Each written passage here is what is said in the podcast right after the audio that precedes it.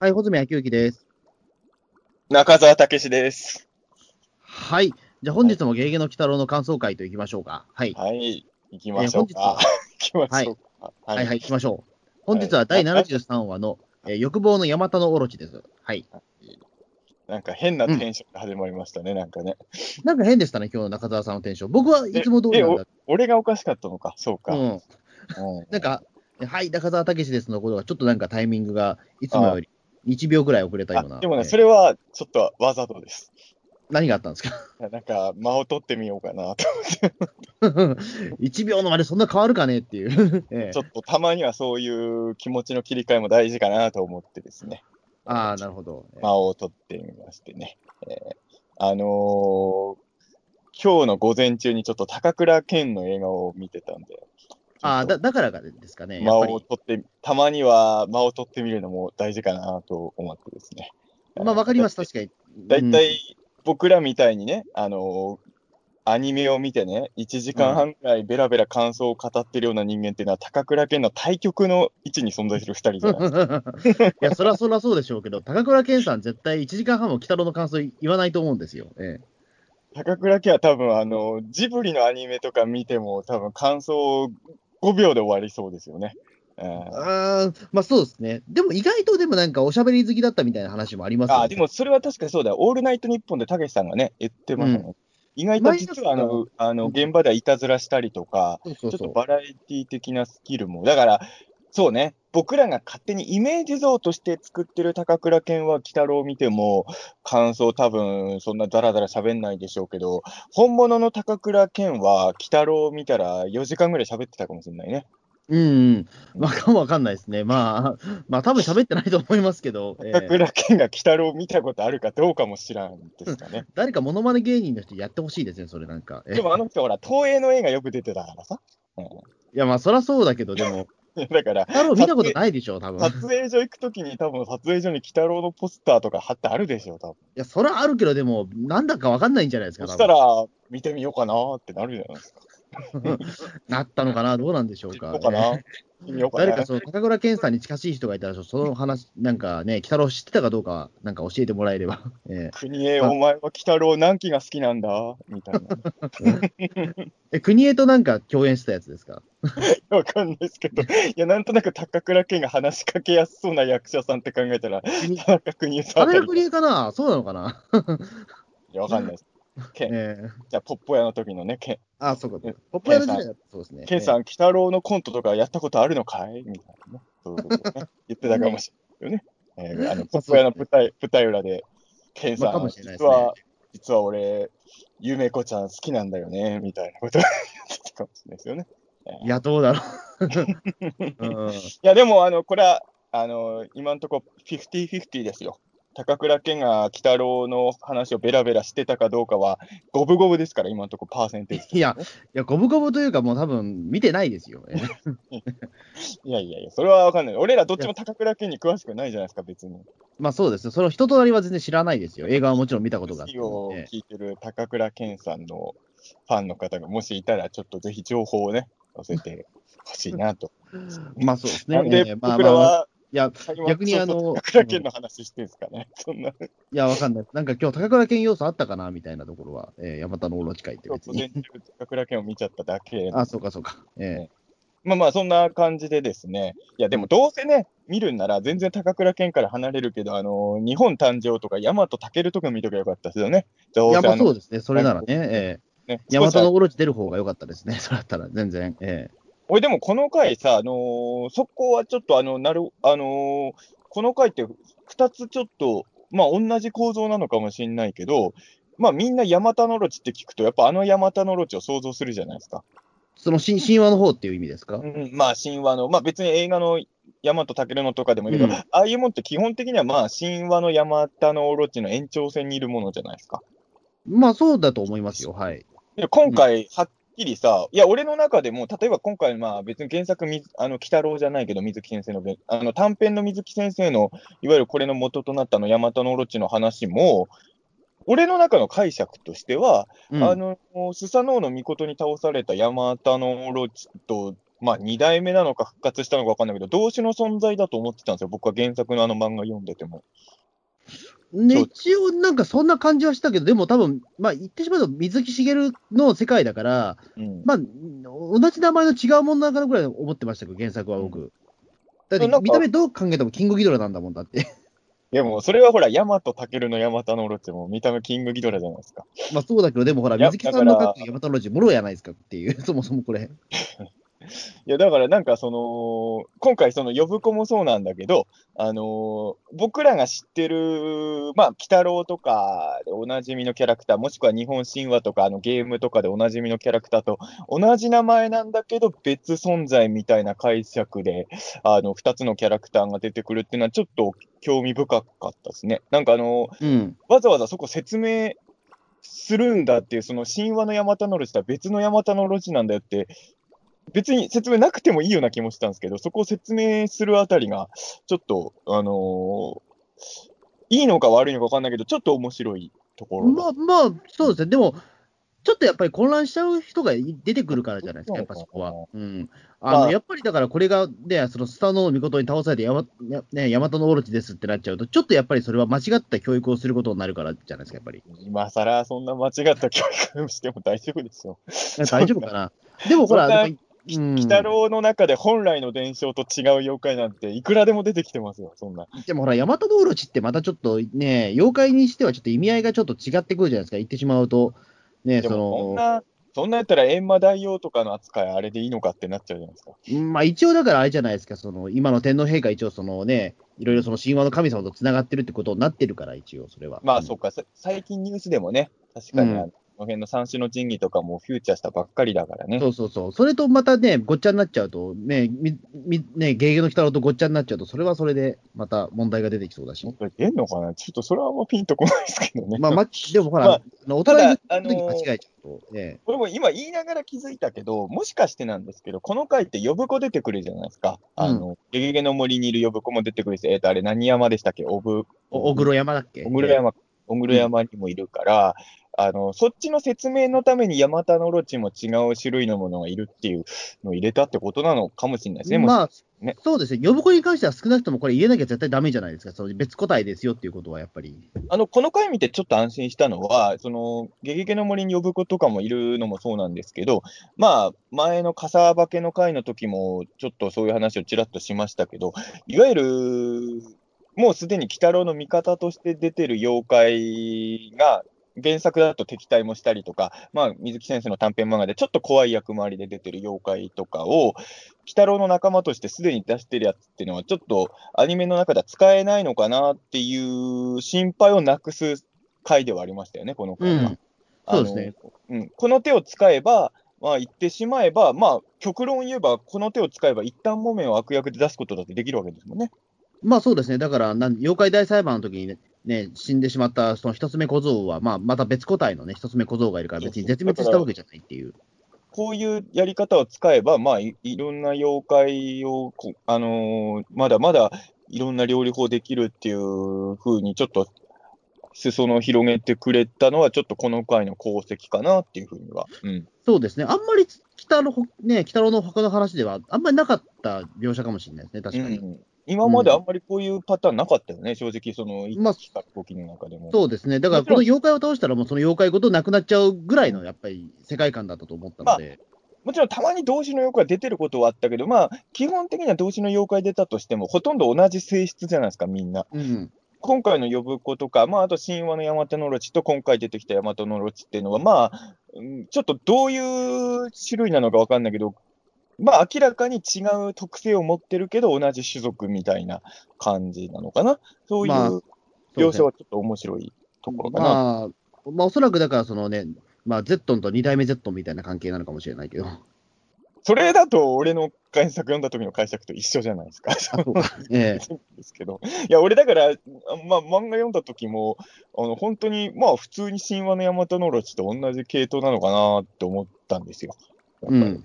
うん。まあ、その辺はちょっとね、あの、まあ、別別人ですよっていうのはね。ええ解釈はね、違うかもしれないですけれど。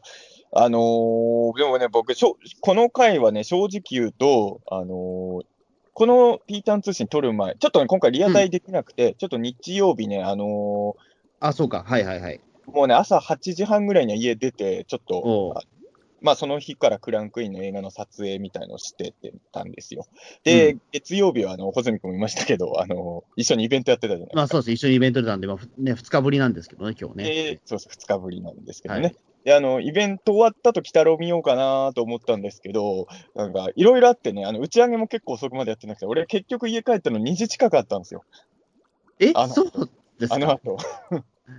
結局俺2時ぐらいに家帰ってんですよ、あの日。あれ、マジですか？だって、その後僕だって、ね、調布で別れたはずだから。調布まで一緒にいたでしょ？うんいたいた俺ともう一人いたじゃないですか。いたいたいた。ええ。あの、あの彼に西調布で夜食をおごってもらってて、そああ、れでそうなんですか？帰っいや、俺がさ、穂積君覚えてるかどうかわかんないけど、あの、帰りの電車でさ、うんお。腹空いたなって何回か言ってたじゃないですか。言ってましたね。えそしたら、ごちそうしましょうかって言われて、そえ。んなへえ。ああ、いい。そんな、そんな展開があったんですね。あの、調布と日調布の間の、多分、間3分、4分ぐらいですよね。えあの3分の間に、穂積君が知らない間にそんな展開があったんで、帰ったら2時ぐらいで、で、まあ、翌日もちょっと用事があったんで、それの準備とかもしなきゃいけなくて、ちょっと鬼太郎を見る前に力尽きて寝てしまったんですよ。えうん。でようやく昨日、えっ、と、火曜日になって、えー、鬼太郎を見ることが。できたんですけど、あの、で、まあ、あのさっきもピータン通信の収録、今日23時ぐらいにやろうか、みたいな話を最初してたんですけど、はい。ちょっともう一回この回見てから収録したいなと思って、ちょっと30分ぐらいずれさせてもらったんですね。23時半ぐらいに収録しようっていうかのを。で、あのーもう一回見たいって言った理由が、まあ、いくつかあるんですけれど、一番大きいのは、俺ね、実はこの回ね、初見の時ね、まあ、あの、面白い、さっき言ったように面白いと思った箇所も、その、呼子の描写とか、ヤマタノオロチの説明とか面白いなと思ったし、他にもいくつか、あの、いくつかっていうか好きなところもいろいろあったんですけど、あんまりね、初見の印象、僕、そんなに面白くって思わなかあった。、そうなんですか。あのえー意外ですね。あんまり乗れなかったんですよ、初見の。いかにも結構中澤さんが好きそうな話かなとも思ったんですけど、どう、え俺のイメージ、どういうイメージなんですか、別に。俺、こういう話やっぱり好きそうな。うん、やっぱりこういった、あのーななんだろうな、その、あ、でもまあどうなんだろう。まあ中澤さんが好きそうと思ったら、それはちょっと違ったかもしれないけど、まあ俺はでもこの話好きなんですよ、ね。ああ、そうですか。僕はなんとなくそのこの好きな話って、なんとなくわかわかると思うんですよ、中澤さん。いや、俺は分かんなかった。俺はあんま穂あ、積そう、あれそうかな。うんお互いにお互いのこと分かってない。分かってなさすぎるな。うんもう、穂積君が好きなのは、もうちょっとコミカル路線の回かあ、まあコミカル路線とそうですね。まあこれも好きなんですけども。あと、うん女の子、可愛い女の子がいっぱい出る回が好きなイメージしかないから、あ、まあそうです。それもそうですね。ええこの回ハマるとはあんま思ってなかったですよ、僕は。あ、そうですか。うん。穂積君は、あれでしょ、でもなんとなくわかんない。俺がどっちかっていうと、ダークなオチの話とかになると結構テンション上がっちゃうタイプだからですよ。あ、そうそうそう。そこだったからね、結構そっち寄りの話ではあるじゃないですか、一応。はい。足跡の快適な最近で言うと。うん。あのー正直確かにね、僕もこの回好きになりそうなところがちょこちょことあったんですけど、そうそう。うん。あのーまあ、さっきも言ったように、初見の時点では、なんか最後まで見終わった時に、ちょっと腑に落ちないところがあったんで、あの、さっきピータン通信撮る前にもう一回見返したら、あ、なるほど、こういう見方すれば、あ、なるほど、納得もできるかなとか、こういう見方したらここも楽しめるぞ、みたいなところが出てきたっていう感じなので、あの、今はまあ、その、ちょっと俺の中でちょっと違う視点もできたっていう感じがあるんですけどね。えーただ、あの、要はこの話ってさ、まあ、あの、まあ、ホラーものとかでは定番の、いわゆる猿の手の話みのバリエーションじゃないですか。うん。猿の手の話っていうのは、まあ、まあ、説明するまでもないと思いますけど、まあ、願い事、猿の手は3つだよね、確かね。うん。そうそう。願い事を願ったら、叶えてくれるんだけど、まあ、望んだ人が思う形とは違う形で願いを叶えてくれるっていう、まあ、これは本当にもう古典的な話で、まあ、世にも奇妙な物語とかでもそうですし、まあ、いわゆるそういうの手の話で、アレンジというか、それを元ネタにした話もいっぱいあるから、多分猿の手の話を知らない人も、このパターンの話はどっかしらで見てると思うんですよね。まあそうですね。このパターンの話はまあ確かにね。うんうん。ただやっぱりこれを真正面からやるっていうことは結構ね、今今の時代だと珍しいかとは思うんだけどね。最近は少ないのかなちょっとわかんないけど、まあ俺がアニメではあんまやんないですよね、でも。アニメであんまやんないのか。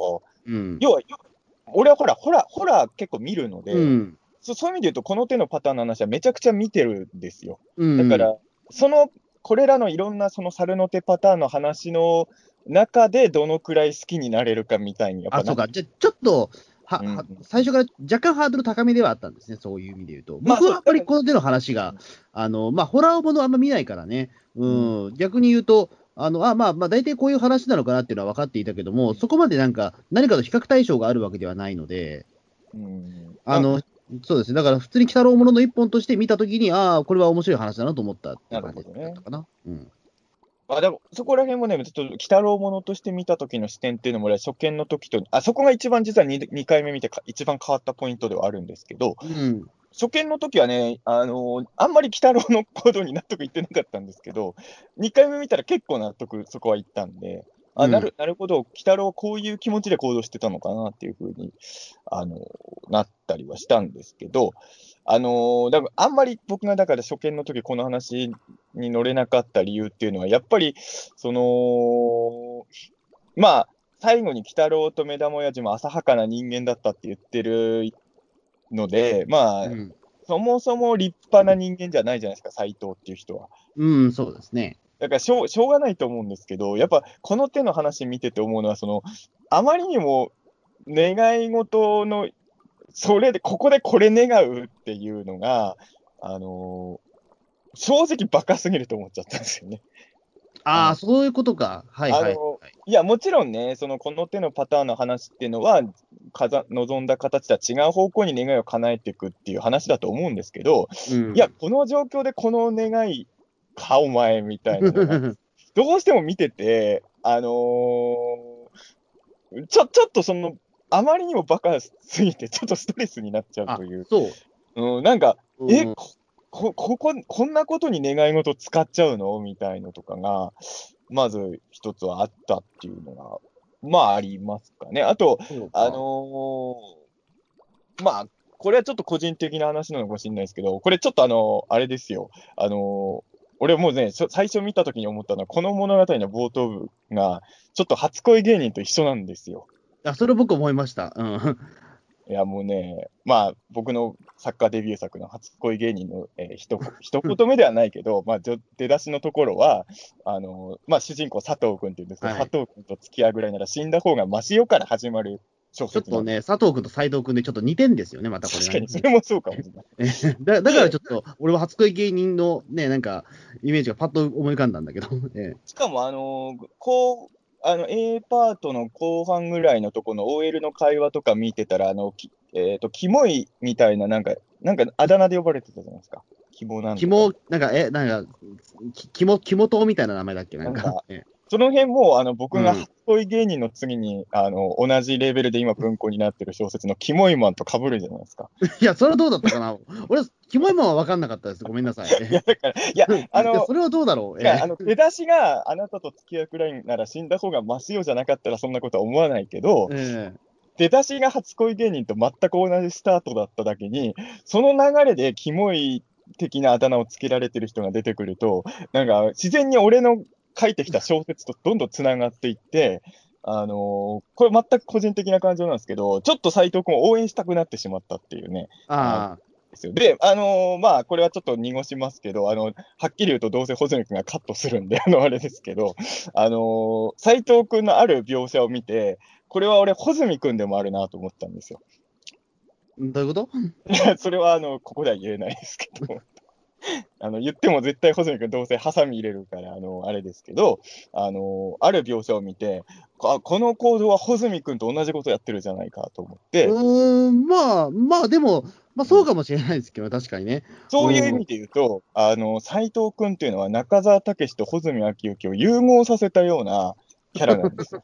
それだけに、うんそれだけに、俺も穂積昭之も、ここまではバカじゃないぞって、ちょっと見な すげえ想像力豊かですね、それ。俺、そんなに感情移入してないよ、俺、斎藤君に。なんで穂積君は思わなかっただってあの、明らかに、あの、斎藤君がやってたあることは、穂積君がやってたことと一緒じゃないですか。いや、でも、逆に言うと、俺、すごくそれって、欲望に対して、あの、すごい、なんだか、正直者だからだと思うんですよね。その、だから、計画性があってない、その、願い事の使い方も、言ってしまえば、俺、リアルだと思ったんですよ、そこは。俺でも、ね、あの、多分、急に、普通の、なんていうか、ね、あんまりリア充じゃないような人が、8つの願いを何でも叶えてやるぞって言われたら、多分ああいう不器用なことになるような気もするんですよ。不器用なところは、じゃあ、まあ、この際、まあ、ちょっと後でその話もまた戻ってくると思うけど、あと僕がやっぱり一つ気になったのは、なそこがこの回の面白い部分でもあるし、あの、なかなか反応が難しいところなんですけど、これがだから、鬼太郎として見た時の僕の感想にもつながるのかもしれないんですけど、あの、斎藤って多分ね、僕、僕、そんなに悪いやつじゃないなと思ったんですよ。正直、何も悪いやつじゃないですよね、こいつは。あのー、何も悪くはない、くはないけども。悪くないとまだ言わないわ。わかんないけど、でも、ごくごく一般的な普通の人だと思うんですよ、この人は。普通の善良な市民だとは思うんですよね。うん。まあ、やっぱりさ、あのー、まあ、もちろん細かくね、あのーなるほど、ちょっとこういうとこは良くないなと思うところありましたけど、あの、でもあれでしょ、多分、まあ、斎藤っていう人が設定上何歳か知らないけど、その、ギャンブルにはまってる親父に金出してやったりとかもしてるわけでしょ、多分。うん。してるし、あと俺がやっぱおうと思ったのは、あの、てっきりちょっと予想と違かったんだけど、あのまあ、一回結婚しようって約束した女の子いるじゃないですか。はいうん、で、あの人が死んじゃうわけじゃないですか。うん、俺、その時にさ、あの、ざまあみろ的なリアクション取ると俺は思ってたんですよ。普通だったら。うん、この話の流れで、だって腹立ってるわけじゃないですか。いや、まあそうだけど、でもしん、でもそれこそ斎藤さんのおっしゃったように、うん、殺何も殺すことはなかったじゃないかですよね、それはもう。うん、あそでも、なんかあそこで殺すことないじゃないかっていう時に、あれ、これは救われるフラグなのかなってちょっと思ったんですよ。あのちょっと善良な部分が見えちゃった、うん、その前のお父さんが死んで、あの保険金入ってラッキーっていうやつは、もうバッドエンドに進むしかないビジョンじゃないですか、流れとして。まあ正直、その反応としてはね、あんまりモラル的に考えるとよくはないんだけども。ええ、でも、その次の、あのー、まあ、自分の願い事で、まあ、はっきり言えば別にその時点ではもうこいつ許すまじ的なやつにが死んじゃったことに対して、それを死なせちゃったことに後悔するとか、そういう感情があるっていうのは、まだ俺は善良な部分だと思う。うん。だから、絶対的に善良だと思うけどね、この人はね。そうそうそう。だから、俺もそう思っちゃって、あのー、今までの鬼太郎のね、行動理念で、鬼太郎は確かに身勝手な人間とか、そういった人間は、まあ、ロッキーの鬼太郎は、あのー、そんな手を差し伸べてくれるような甘い存在じゃないんですけど、うん、正直、ロッキーの鬼太郎ずっと見てた人間からしたら、もうちょっと、確かに一回忠告には来てるんだけど、もう、もうちょっと親切に助けに来てもいいようなぐらいのキャラクターだと俺は思ったんですよ。あの、うん、あ、関して言うとね、そこまでてあの親切にやってあげない理由はもちろんわかるんですけど、足跡の回の時とかは、ちゃんと幻覚の砂まで見せて、ここであの返さないとか、引き返さないとこんなことになるよっていう、そこまで親切にやってあげてるわけじゃないですか。まあそうですね、確かに、まあ、地獄流しもそうですからね。そう、地獄流しもそうね。だまあ足跡の回の場合は。はちょっと、うん、VR 来たろうがちょっと多かったんだけどね。うんあの時は、まあ、おそらくその鬼太郎自身も、あのー、足跡の、あの、まあ、タイタン坊様に縛られてる彼のことを同情してたから、あそこまで親切にやってくれたんだと思うんですけど、まあ、そういう意味で言うと、若干シチュエーションに違いはあるんだけど、どうもその後のさ、しかも、あの、一回鬼太郎が忠告に切るけどさ、その後、すぐにあの人ももうこのダイヤモンドダメだって言って、古物商に売りに行くじゃないですか。あの、そうなんですよね。だから、あの、A パートでそれ気づいたのって結構、俺は、方だと思う、ね、あの、A パートで気づいたっていうのは、この人の善良性をよく表してたと思うんですよ、そのことについて。あの、このダイヤモンドは、うん、あの、自分を幸せにするんじゃなくて、俺を不幸にするんだっていうふうに、すぐ頭切り替えたのは、俺、うんうん、あの、ちゃんと善良の人じゃできないと思うんですよ、これ。そうそうやっぱり、うん、これ、八神ライトだったら、うん。これ使って最後まで悪用しますそうそう、使えますよね。だって、ねや、残りだって5つも6つもだって願い事叶えられるわけですから。うん、この話見てる限りだと、あくまでもこの回のわずかな情報だけで見ると、まあその、そんなにその人間に善良な部分がなければ、一つ目の願いの叶えか、あ、一つ目っていうか、一つ目はここから出してくれだから、まあ置いといて、うん。うん、二つ目、三つ目、四つ目ぐらいまでの願いの叶え方見てたら、あの、悪意のある人間だったら、有効に使えそうな感じもしなくもないんですよね、正直。まあそうですね。うん。だから多分その斎藤っていう人が善良な人間だから追い詰められちゃってたわけだし、まあ、もっと言うと、鬼太郎は逆に言うと、ちょっと早く助けに来すぎたんだよね。あのそうですね、もうちょっと悩み出してからでよかったと思うんですよ。うん、だって、あんな初期段階で、あの、あんなよくわかんない、じゃあ、だからいつも言うんですけど、鬼太郎がね、まあもちろんね、鬼太郎は善意でやってくれてることだから、そこに対して僕は、あの、イチャモンというか、文句は言いたくないんですよ。僕は、あの、あれなんですよ。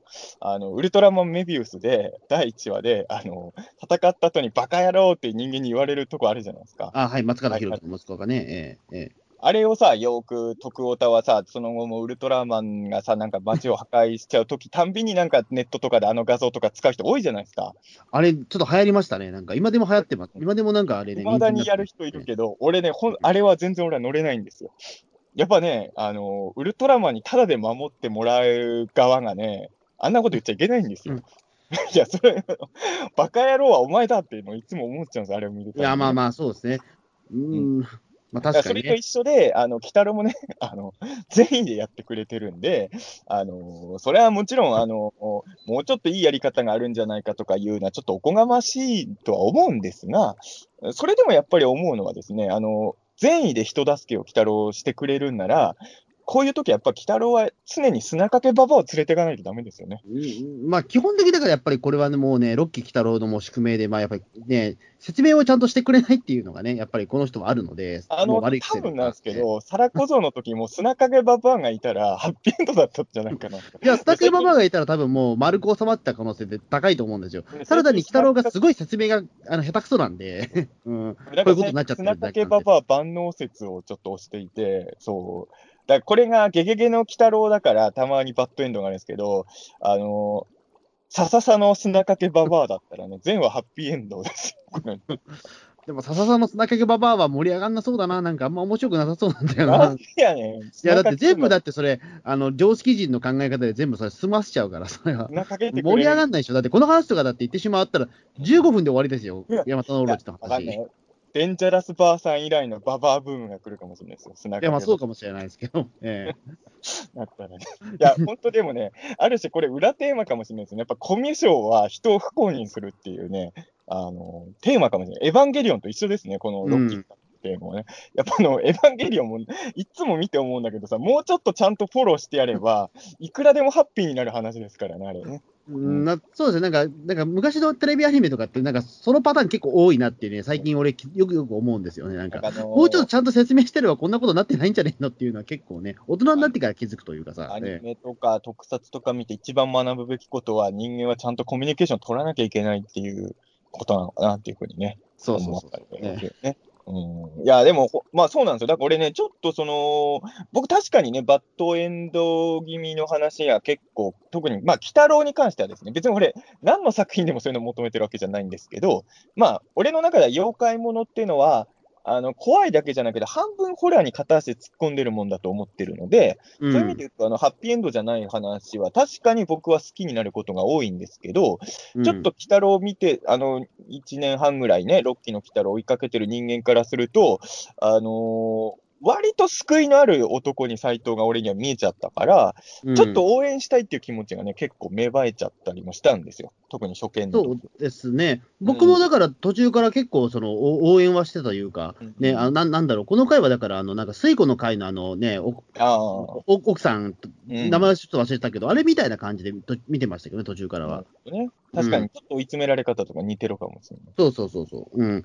あれもだからそのテテーマとしては似たような感じです。でもあの奥さんは最終的に救われたけどね。うん。何が悪かったのかっていうと、まあね、まあやっぱり北郎の出るタイミングだったのかなっていうかね、うんそれは。うん。ちょっとね、あの初見の時は、だから、鬼太郎がちょっと、だた多分なんですけどね、これ、斎藤じゃなければですよ、変な話、1回ぐらい、あのああのタイミングでまだ状況もそんな悪化してない状況で忠告聞かないとかっていうのは、まあ、犬山マナとかだったら大丈夫だと思うけど、雅とかあたりだったらやりそうじゃないですか。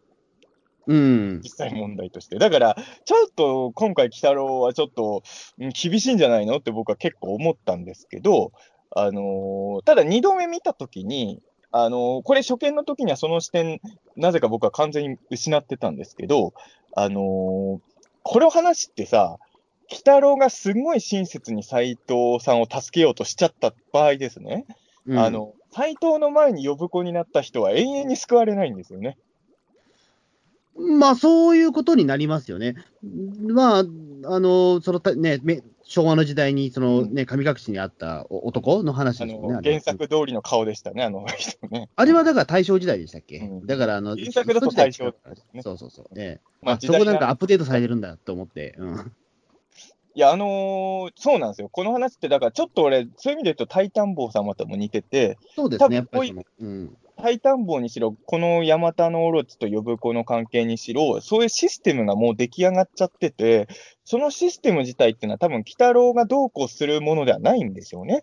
で、うん、そうそうやっ。ぱり、あのーここで鬼太郎が斎藤さんにすごいしんあの、まあ、幻覚の砂とか見せて、助けを求めようとしちゃうと、その前の人がもう永遠に解放されないわけで、まあ、でも、かといって、やっぱ何もむ、ほ何もフォローしないっていうのも、やっぱ鬼太郎としてもちょっと気がかりだから、一言忠告するぐらいが、多分この大和のロチ事件に関して言うと、一番いい手の出し方っていうふうに、まあ結果的には行き着いたのかなっていうふうに僕は二度目見たときに納得したっていう感じですかね。そういう目で見れば、まあ分からんでもないかなっていう。まあそうですね、確かに。まあそういったもう風習的なものはもう、鬼太郎の手にもどうしようもならないから、まあ生還するしかないっていうのはそうだと思うし、まあでも知ってしまった限りはね、うんまあなんとかその、ね、最悪の事態は防ぐようにみたいなさ感じで。すがにね何もしないっていうのもちょっとどうかなと思う、鬼太郎だと思うんですね。でも、そうなんですよ。結局、まあこういう回見てると、その主観になってるキャラクターの目線で見ちゃうんですけど、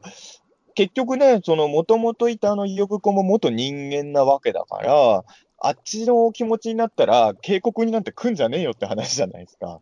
うん。だから、まあそう考えるとね、鬼太郎がすごい軽めの警告しかしてくれなかったことっていうのは、割と腑に落ちたかなっていうのが、あの、二度目でちょっと僕の意見が変わったところですね。まあそうですね。うん。まあ、まあ、なんていうか、まあ、だいまあ、もしかしたら、まあ、いろんな、この番組見てる人は、多分まあ、ななんとなくそこまで気づいていた人も多いかもしれないですけど、確かに。その、これはもうどうしても崩せない風習だっていうのはね。うん。そうそう、だからあの別にあの俺は1回目で気づかなかったけど、初見でそうだよねってなってた人もいっぱいいると思いますよ。うん、僕は比較的その原作知ってたから、まあそういう風習がもうあるから、まあ、うん。鬼太郎でもどうしようなんねえのかなっていうことは、まあ、そういうふうにぐ、ね、言葉にはしなかったけど、なんとなくね、頭の中で多分思ってたと思うんで、そこは違和感なかったです。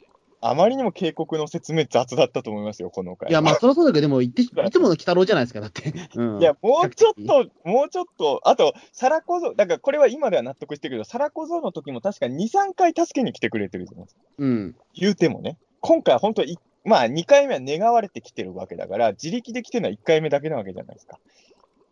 そういう意味ではね。でも、サラ小僧に関してはちょっとしょうしょうがないところもあって、家族に頼まれたりもしてるからね。そうそう、あれはだって、まあ、いあれはサラ小僧が偶然、そのね、人間に目撃されてしまったっていうところの、まあ、サラ小僧側の失敗もちょっとあるわけですよ。まあね。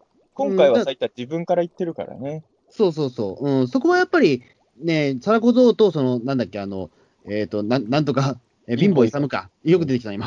貧乏勇と、その間にはやっぱり中立の、そのね、人は立てないといけなかったと思いますけど、まあ、これに関してはもう、鬼太郎はもう傍観者になるしかないよなっていうか、ね。あのー、斎藤のかわいそうなところで言うと、貧乏勇は、まあ、結局ダメだったけど、貧乏勇の方が恵まれてたっていうのは、貧乏勇は周りがいい人がいたんですよ、家族とかにね。うん。あ斎藤は、まあ、好きになった女もそうだし、親父もまあ、どうも描写を見る限りだと、ろくなやつじゃないっぽいじゃないですか。うん。まあ、お母さんとかがどうなってるのかちょっとわかんないですけど、少なくともこの作品の中で見る限りでは、人間関係にも全然恵まれてないわけで、まあ、そこはちょっとかわいそうかなとは思いましたけどね。そうですね。あの、ちょっと、あれだったんですよね。その、えっ、と、3億円の入りさんが入った時に、ちょっと初金通帳出るじゃないですか。うんうん。一時停止して残高、その3億円入る前の残高見てみたら4万円でしたよ。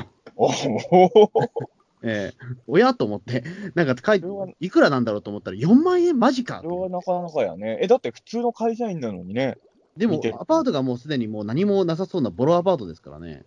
なんだろう、俺、いや、俺あんまわかそうか。いや、俺、わかんないけど、4万、まあ、だから俺よりひどい生活をしてたわけですね。お料理ひどいですよ、4万は。え普通に社会人やってて、そんなことありえんのかなえそれだからなんだろう、親父さんにずっと叩かれ叩かれてるからね。でも話、もしね、そんそんなに。にも、あの、自分の収入な、ほとんどなくすぐらいお父さんにもしお金をやってるんだとしたら、めっちゃかわいそうやん。うもしそん、めっちゃもしそれが理由だとしたらね。だとしたら、なおさらちょっと、今回の斎藤の運命は、ちょっと、いたたまれないなとは思っちゃいますけどね。うーん、まあどうなんですか、今、具体的にこの人の、そのなんていうか、生活っぷりがよくわからないですけど。ちょっ、とね、そこはやっぱこの回だけだとちょっと読めないとこもあって、で、実はあのーやっぱ細かく見ていくと、斎藤の人間性に問題があるところも、もちろんちょこちょことはわかるわけですよ。うん、それはね。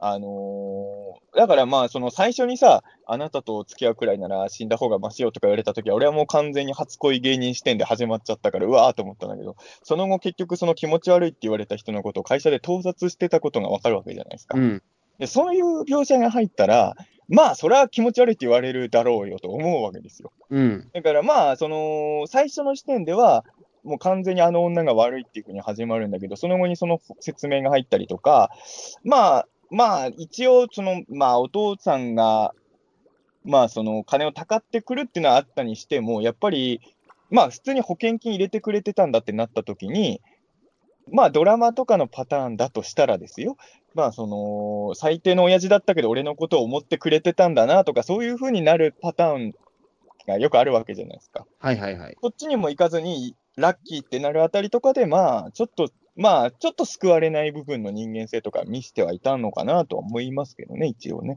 そこはまあそうですね。うーん、まあ、まあでも本当にでもこれに関しては、なんていうかさ、まあその欲を出したものの負けみたいなところありますよね。やっぱりその、大和オロチのその伝説をして、まあ何でも願いが叶うっていうのでも、それにすがってしまうっていう、言ってしまうとまあ下品なそのねいや、魂胆を見透かされてっていうような。うん。でもそこを下品って言われちゃうとさ、やっぱり人間っていうのはやっぱり欲を持つ生き物ですからね。あの、竜、願いを叶える竜っていうことで言うと、あのーこの話で目玉親父が言ってることはもう、あの、野沢雅子さんがずっとやってきたドラゴンボール全否定ですからね。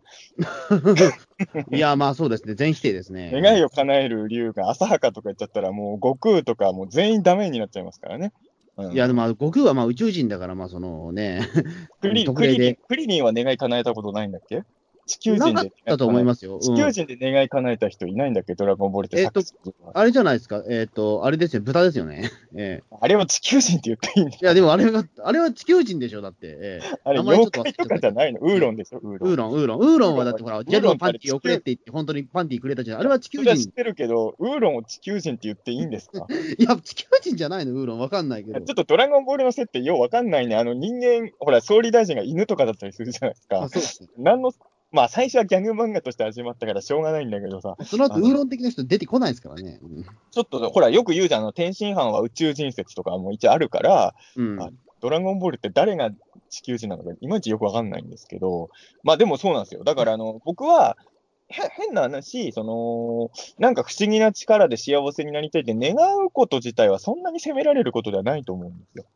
うん、まあ、でもある程度、そのね、上上品な生き方ってのはああるあるとは思うんですよね。でも、穂積君も、まあ、穂積君オカルト否定派だからそんなもんあるとは思わないんですけど、もし本当にそれがあったら、絶対その、使おうとするでしょ？まあ、あればね、それはなんとなくはあるけど、でも怖いとは思うんですよ、僕ですら。ああ、本当ですか？あの、なんかそんな。いい、うんそんないい話あるわけねえじゃんっては思ってしまう部分はあると思うんですよ。まあ、やっぱり、例えば、だから、その、これをやることによって、まあ、だだからやっぱりオカルト否否定派でもあるのかもしれないですけども、そんないい話あるわけねえだろってやっぱ思ってしまう自分はいるんですよ。だからその、天秤ですよね。この話で言うと、だから、まあ、一つ目のこっから出してくれはノーリスクだったけど、二つ目は大金でお父さんの死なわけですよね。うんで、三つ目だと、まあ、す好きだった人と、まあ、結婚できるようになるけど、まあ、まあ、心は全然惹かれてない心はっていうね、全く惹かれ合ってなかった。うんで、彼女とわ、まあ彼女と別れたよ、僕、願うっていうのがもう、はぁと思いましたけどね。別れるくらい、もう願わなくてもできるやろうと思って。まあ、あの、あの給湯室でね、ね、まあ、ぶっこんでて、ね、うん離婚だって言えばいいわけじゃないですか。ね、ここで貴重な願い使うあたりがもう僕、全く僕には理解できなかったんですけど、本当に。うーん。まあでもまあ、とりあえずその3つの願いの叶え方で、大体願いとリスクの大きさが分かるじゃないですか。うん。この辺ぐらいまで分かってたら、ほとんど使うんですか？このくらいのリスクで願いが叶うなら。いや、使わないんじゃないかな。やっぱその時点で俺怖くなってると思いまあ、ます。俺も使わないけどり。なんていうか、あまりにもやっぱうまくいきすぎてるじゃねえかっていうのは思いますよ。やっぱりノーリスクなものってやっぱり俺ないと思うんで、やっぱり。でも意外とね、俺、でもノーリスクなものがないっていう考え方は、俺、実は否定派なんですよ。うーん。まあリスクとはちょっと違うけど、よく言うのがね、あのーなんて、頑張れば夢は叶う的な綺麗事があるじゃないですか。まあまあでもちろん。ええで、嫌い、そういう言葉嫌う人とかいっぱいいるんだけど、あの、まあ、確かにね、頑張っても叶えないこといっぱいあるんですけど、あります意外と叶うこともあるとかも、じ現実の経験で分かるっていうのもあるわけですよ。うん。なんかそれと一緒で、意外と、あの、そんな漫画みたいなこと起こるわけないでしょっていうことを、意外と俺は、あの、過去を振り返ってきたら、叶ったことも、まあ、叶ってないこともありますよ。あるので、意外と俺はその、リス絶対、あの、良いことがあれば悪いことがあるみたいな考え方自体は俺ちょっと否定派なんですよね。あのー少なくとも、良いこと100あったら悪いこと100あるみたいな考え方の人結構いるじゃないですか。うん。いいことばっかあるわけないから、いいことばっか続くと絶対大きい悪いことがあるみたいなこと言う。それこそ俺からすればオカルトだから、何のまあ根拠もそうですねないから。それはもんう確率論としても破綻してますから。うん。だから、確率、あの、やっぱり本当にうまく、何のリスクもなく大成功して幸せな生涯を送れる人っていうのも絶対世の中にいると俺は思ってるんですよ。うん、でもまあ、そうならないのがやっぱり僕、社会のシステムだとはやっぱり思いますし、でも、例えば、うん。例えば100万円拾ったとしても、うんね、その100万円を懐の中に入れて使ったら、それは犯罪じゃないですか。それは犯罪ですよ。だから、交番に持っていくと、うんまあ、いくらか俺はもらえるにしても、あの、100%はもらえないわけじゃないですか。うん。そのみ持ち主が見つかれば。もちろんで100万円だったら、そのやっぱり大金だから、持ち主、一生懸命探してると思うから、まあ、大体見つかると思うんですよ、それは。うんうんうんだからその時に、もらえるのはまあ大体その100分の、まあ、お礼として、例えば1割だとしたら10万円くらい、まあ、それぐらいだったら僕、あり得ると思うんですけども、うんノーリスクでな、どんな願いもやっつかないでくれるっていうのは、あまりにも大盤振る舞いすぎて、俺は怪しいと思ってしまうんですよ。やっぱあのね、あの、穂積君がね、あの、国会図書館行くわけじゃないですか。うん。そしたらなんかあの、ものすごい、あの、ものすごい美人と本、本、手と手を取り合うわけですよ。本取るときに手と手が重なり合うわけですよ。うん、まあ、で、向こうの女の子が穂積君に一目惚れするわけですよ。はいはいはい。で、あの、付き合ってみたら、その女の子がもう大令嬢で、あの、月収300億円なんですよ。まあ、はい、えこれ、この場合、ノーリスク幸せになれるじゃないですか。え。いや、それはどうでしょうかね。でも、いや、でもそれは言ってしまうと、でも、あの、ノーリスク幸せなのかな、それはどう？そのあくまでも金のことで言うんだよ。100万円拾った場合はいろいろあるかもしれないけど、でも、その可能性はあんまり、やっぱり現実ないと思うんいですよ。や、だからこ、それが今回のヤマタノルチと同レベルだと俺は思うんですよ。あの、穂積君が、あの、いや、でもほら、そこで違うじゃないですか。僕はだってそれを例えば俺そこでいや300万円ぐらいの年収を持ってる、なんかそのじょ、ね、令嬢がいると分かって言ってるような、いるいると思って言ってたとしたら、それは浅はかじゃないですか、言ってしまうと。浅はかだけど、でも、でもほら、でも、これは偶然偶然のラッキーはもちろんあるにしても、あの、この斎藤君に関しては、大和の王子の伝説があるっていうことを、一応ほら、穂積君も婚活とか前してたじゃないですか。まあ、今はやってないですけど。で、ええ婚活パーティー行った時に300億円月収の女の子がいたら、一応声かけに行くじゃないですか。そんなやついねえよ、だから。いるわけ、そんな人が婚活パーティーにいないんですよ、だから現来ちゃっ実的に。たんだよ、来ちゃったんだよ。いない、300いるわけないじゃないですか、そんな人。ええ世の中には不思議なことがいっぱいあるんだよ。いや、その不思議は絶対ないです。ごめんなさい。それはわかんない100%ないです、それは。いやええ300言うノストラダムスの大予言と同じぐらいの確率であるんだよ、そういうことも。じゃあ、じゃあないよ、それは。じゃあ。えで、まあ、婚活にね、300億円の収入です。しえーで、好きなものは、ポッドキャストと水木しげるですって、その子、300億円の収入の女の人が挨拶したんですよ。えうん。それは一言も声かけないわけにはいかないですよね。いや、それ、それ、それそうですけどね。で、うんい心の中では、このことうまくいけばって思うでしょ？や、でも俺もその時点で、いや、そんなうまいこと言うわけねえだろうっていうのは若干思いますよ。それはでも、初めてね、あまりにも現実をちょっとえっ、と、悲観的に考えすぎですよ。ややっぱりだからそういう話とかって、やっぱなんか裏があるんじゃねえかなっていうのはやっぱ思うんですよ。まあ、言ってしまえば婚活パーティーなんて、そんなさ裏を桜の持ってさ、桜まみれですから言ってしまうと。そんな裏を持ってさ、いや、桜まみれだとしても、ポッドキャスト好きなんて桜になんないから、普通に いや、まあね。えだから本当に、いや、俺、もう確かに世の中そんな甘くないってよく言いたがっちゃうよね、特に俺なんてひねくれてる人間だからなりがちなんだけど、実はそうじゃない時もあるってことは俺もあると思うのまあ確かにそうだと思うんですよね。僕もこの性格で、まあ、30何年生きてきてはいるから、多分それで損してしまったこともね、なき虫はあらずだとは思うんですよね、そうそう。だから変に我々はね、悲観的になりすぎて、だだからね、まあ絶対ああいうふうにはならないし、なりたいかっていうとなりたくないんだけど、俺とか穂積かもうちょっと伊藤博樹マインドみたいのをね、ちょっと持った方がいいですよね。まあそれはそうかもしれないですね。あまりにも中澤穂積は、その伊藤博樹マインドの対極にいるじゃないですか、ちょっと。うん。なんかああいう、その、なんか世の中適当にやっていけばうまくいくに違いないっていう、そのすごいポジティブな生き方を、うんやっぱ僕らちょっとは持ってた方がいいと思いますよ、人間としてね、本当はね。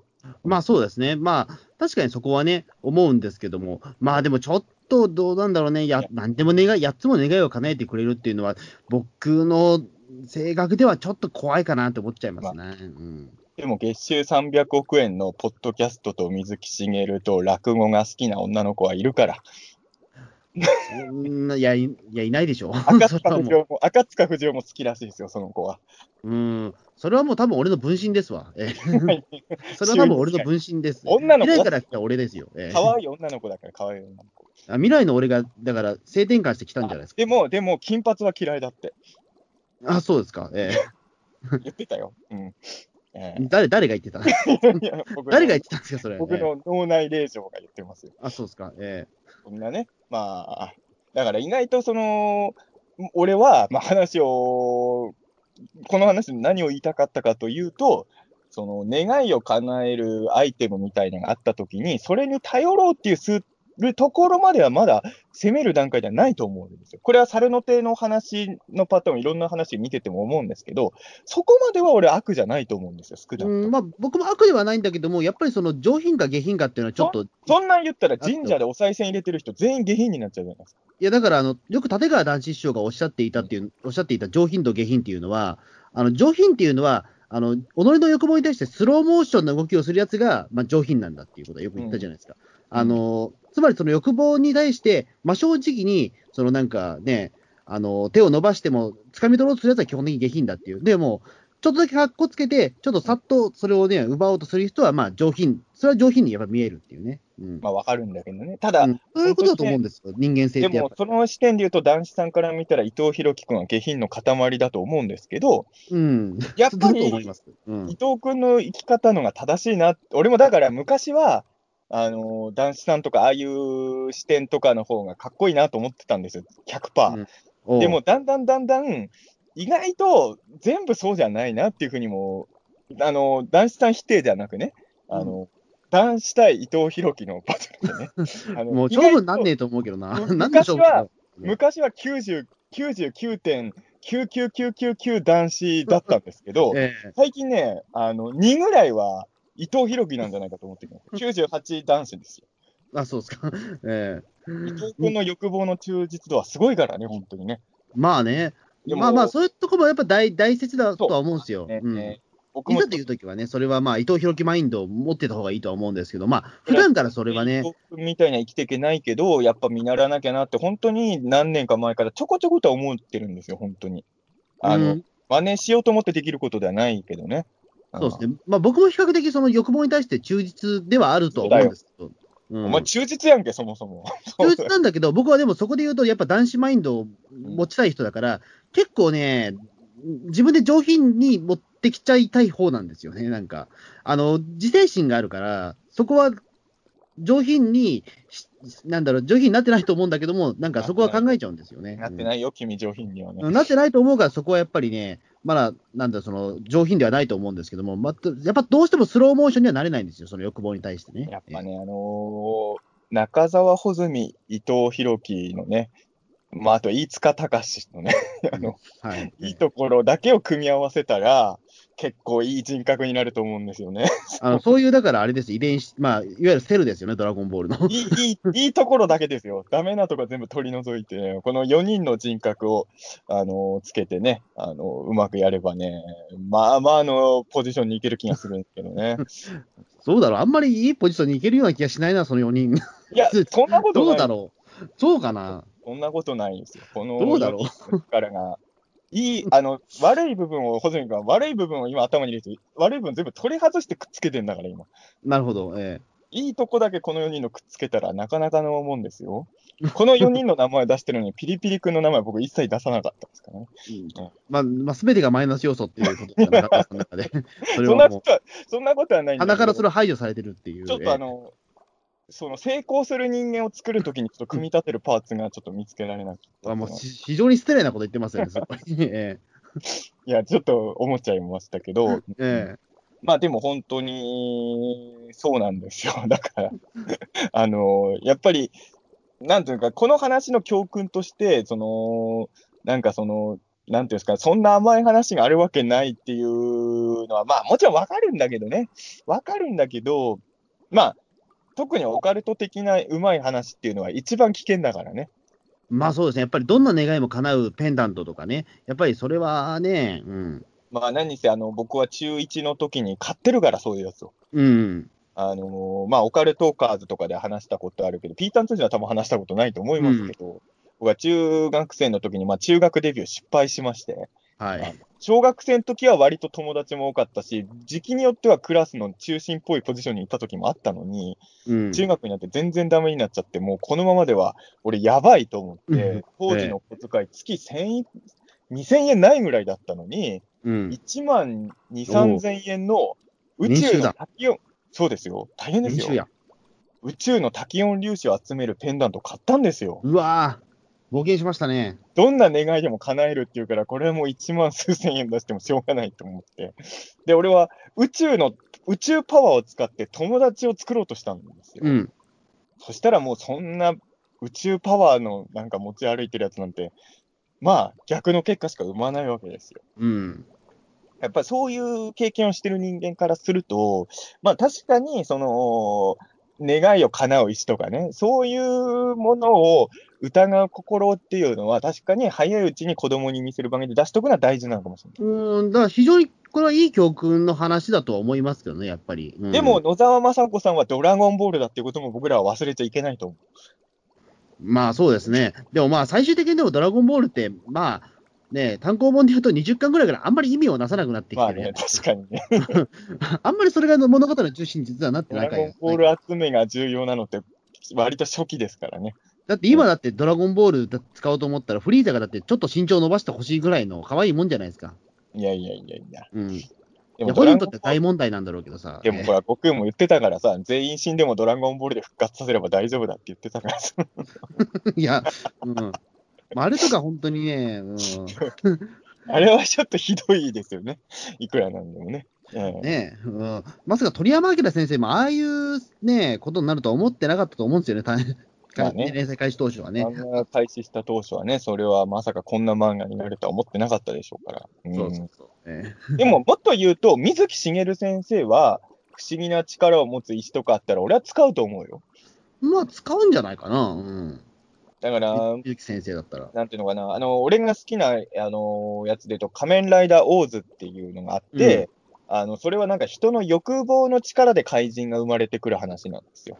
で基本的にこの手の話って欲望を否定するパターンが多いから、多分これもそういう番組なのかなと思ったんだけど、欲望自体は悪くないっていう物語だったんですよ、1年間的には。うんだから、作中で一番欲が深い人とか、絶対こいつラスボスなんだろうなと、誰もが思ってたんだけど、最後までただの欲が深い宇梶さんだったんです。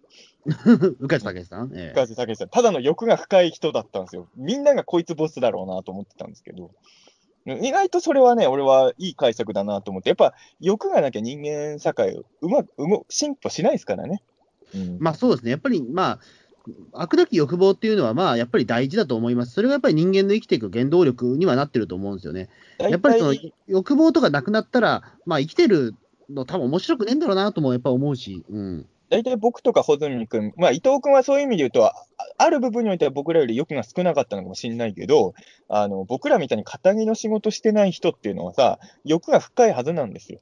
まあ、本来そうですね、やっぱり。欲とか夢があるから、こういう不安定なことをあえてやってるわけですから、あのーやっぱ僕らってのはね、あんまり、だ僕も物語を書く人間からすると、欲は良くない的な話にはあんまり僕はやっぱいけないっていうのはありますよね。自分が欲が深いからこういうことをしてる人間なんで。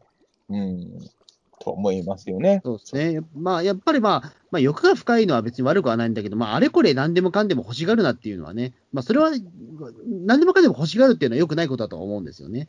そこだと思うんですけどね、やっぱり。うん。思い通りにならないからといって、まあ、いろいろね、う今ん。回の斎藤なんていうのは言ってしまえば金と女ぐらいじゃん。自分から願ったのは。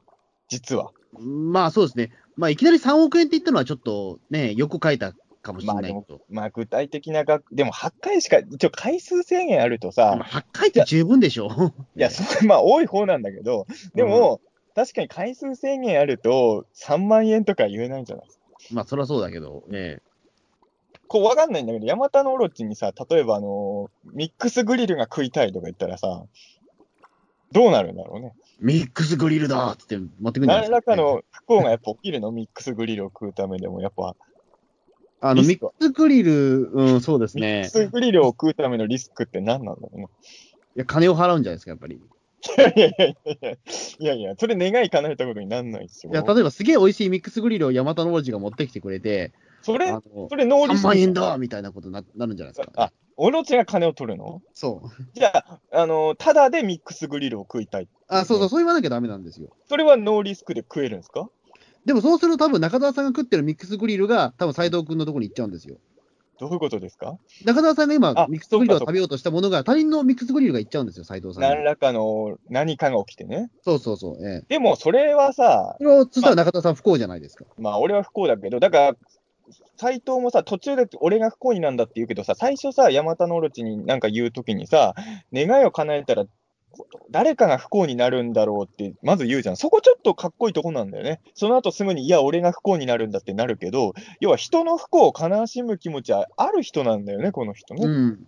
あのーそういう意味で言うと、静香ちゃんのパパと同じ言葉を送れるんですよ、斎藤にも。うんうん、そうですね。だから他人の不幸を。と 悲しむ人間だから。俺、あれちょっと、おいまいちピンときてないんですよね。だから、その、のび太くんは、でも、その他人の不幸を悲しむ気持ちがあるから、いい人なんだってなったけど、でも俺もあるから、俺もあるよと思ったけど、他人の不幸を悲しむし、人と一緒に喜べるい男だよ。や僕もそうだよ。っていいうや、ね。小泉君はのび太君の対局ですよ。え、そうかな？それは俺もそうじゃんと思ったけどそれは。何パーセントか人間そういう感じあるけど、のび太ほどはみんなないってことですよ、そこは。やっぱり人じゃね人の不幸で悲しむって言ったって、そんなに引きずらないですよ、穂積君は言うてもえ。い。や、のび太だって、だって、それこそドラえもんの道具使って、いろいろ極悪非道はやってるわけじゃないですかそれは。小学生の時の話だよ。大人になってのび太も変わったって、ほら、大人になったらのび太ジャイアンとかってもうまくやってるじゃないですか。みんまあな変わってきたの。だんだん、俺らのえ知らない、描かれてないところののび太くんの話をお父さんしてるんですよ。小学生の時なの、どこでもドアでわざと娘を覗きに来てた頃ののび太のこと言ってるわけじゃないんですよ。まあ、あれの、やっぱね、まあ、罪はとりあえず置いといてみたいなところなんですね、とりあえず。小学生の頃の罪は置いといて、今ののび太を見てのパパの感想です。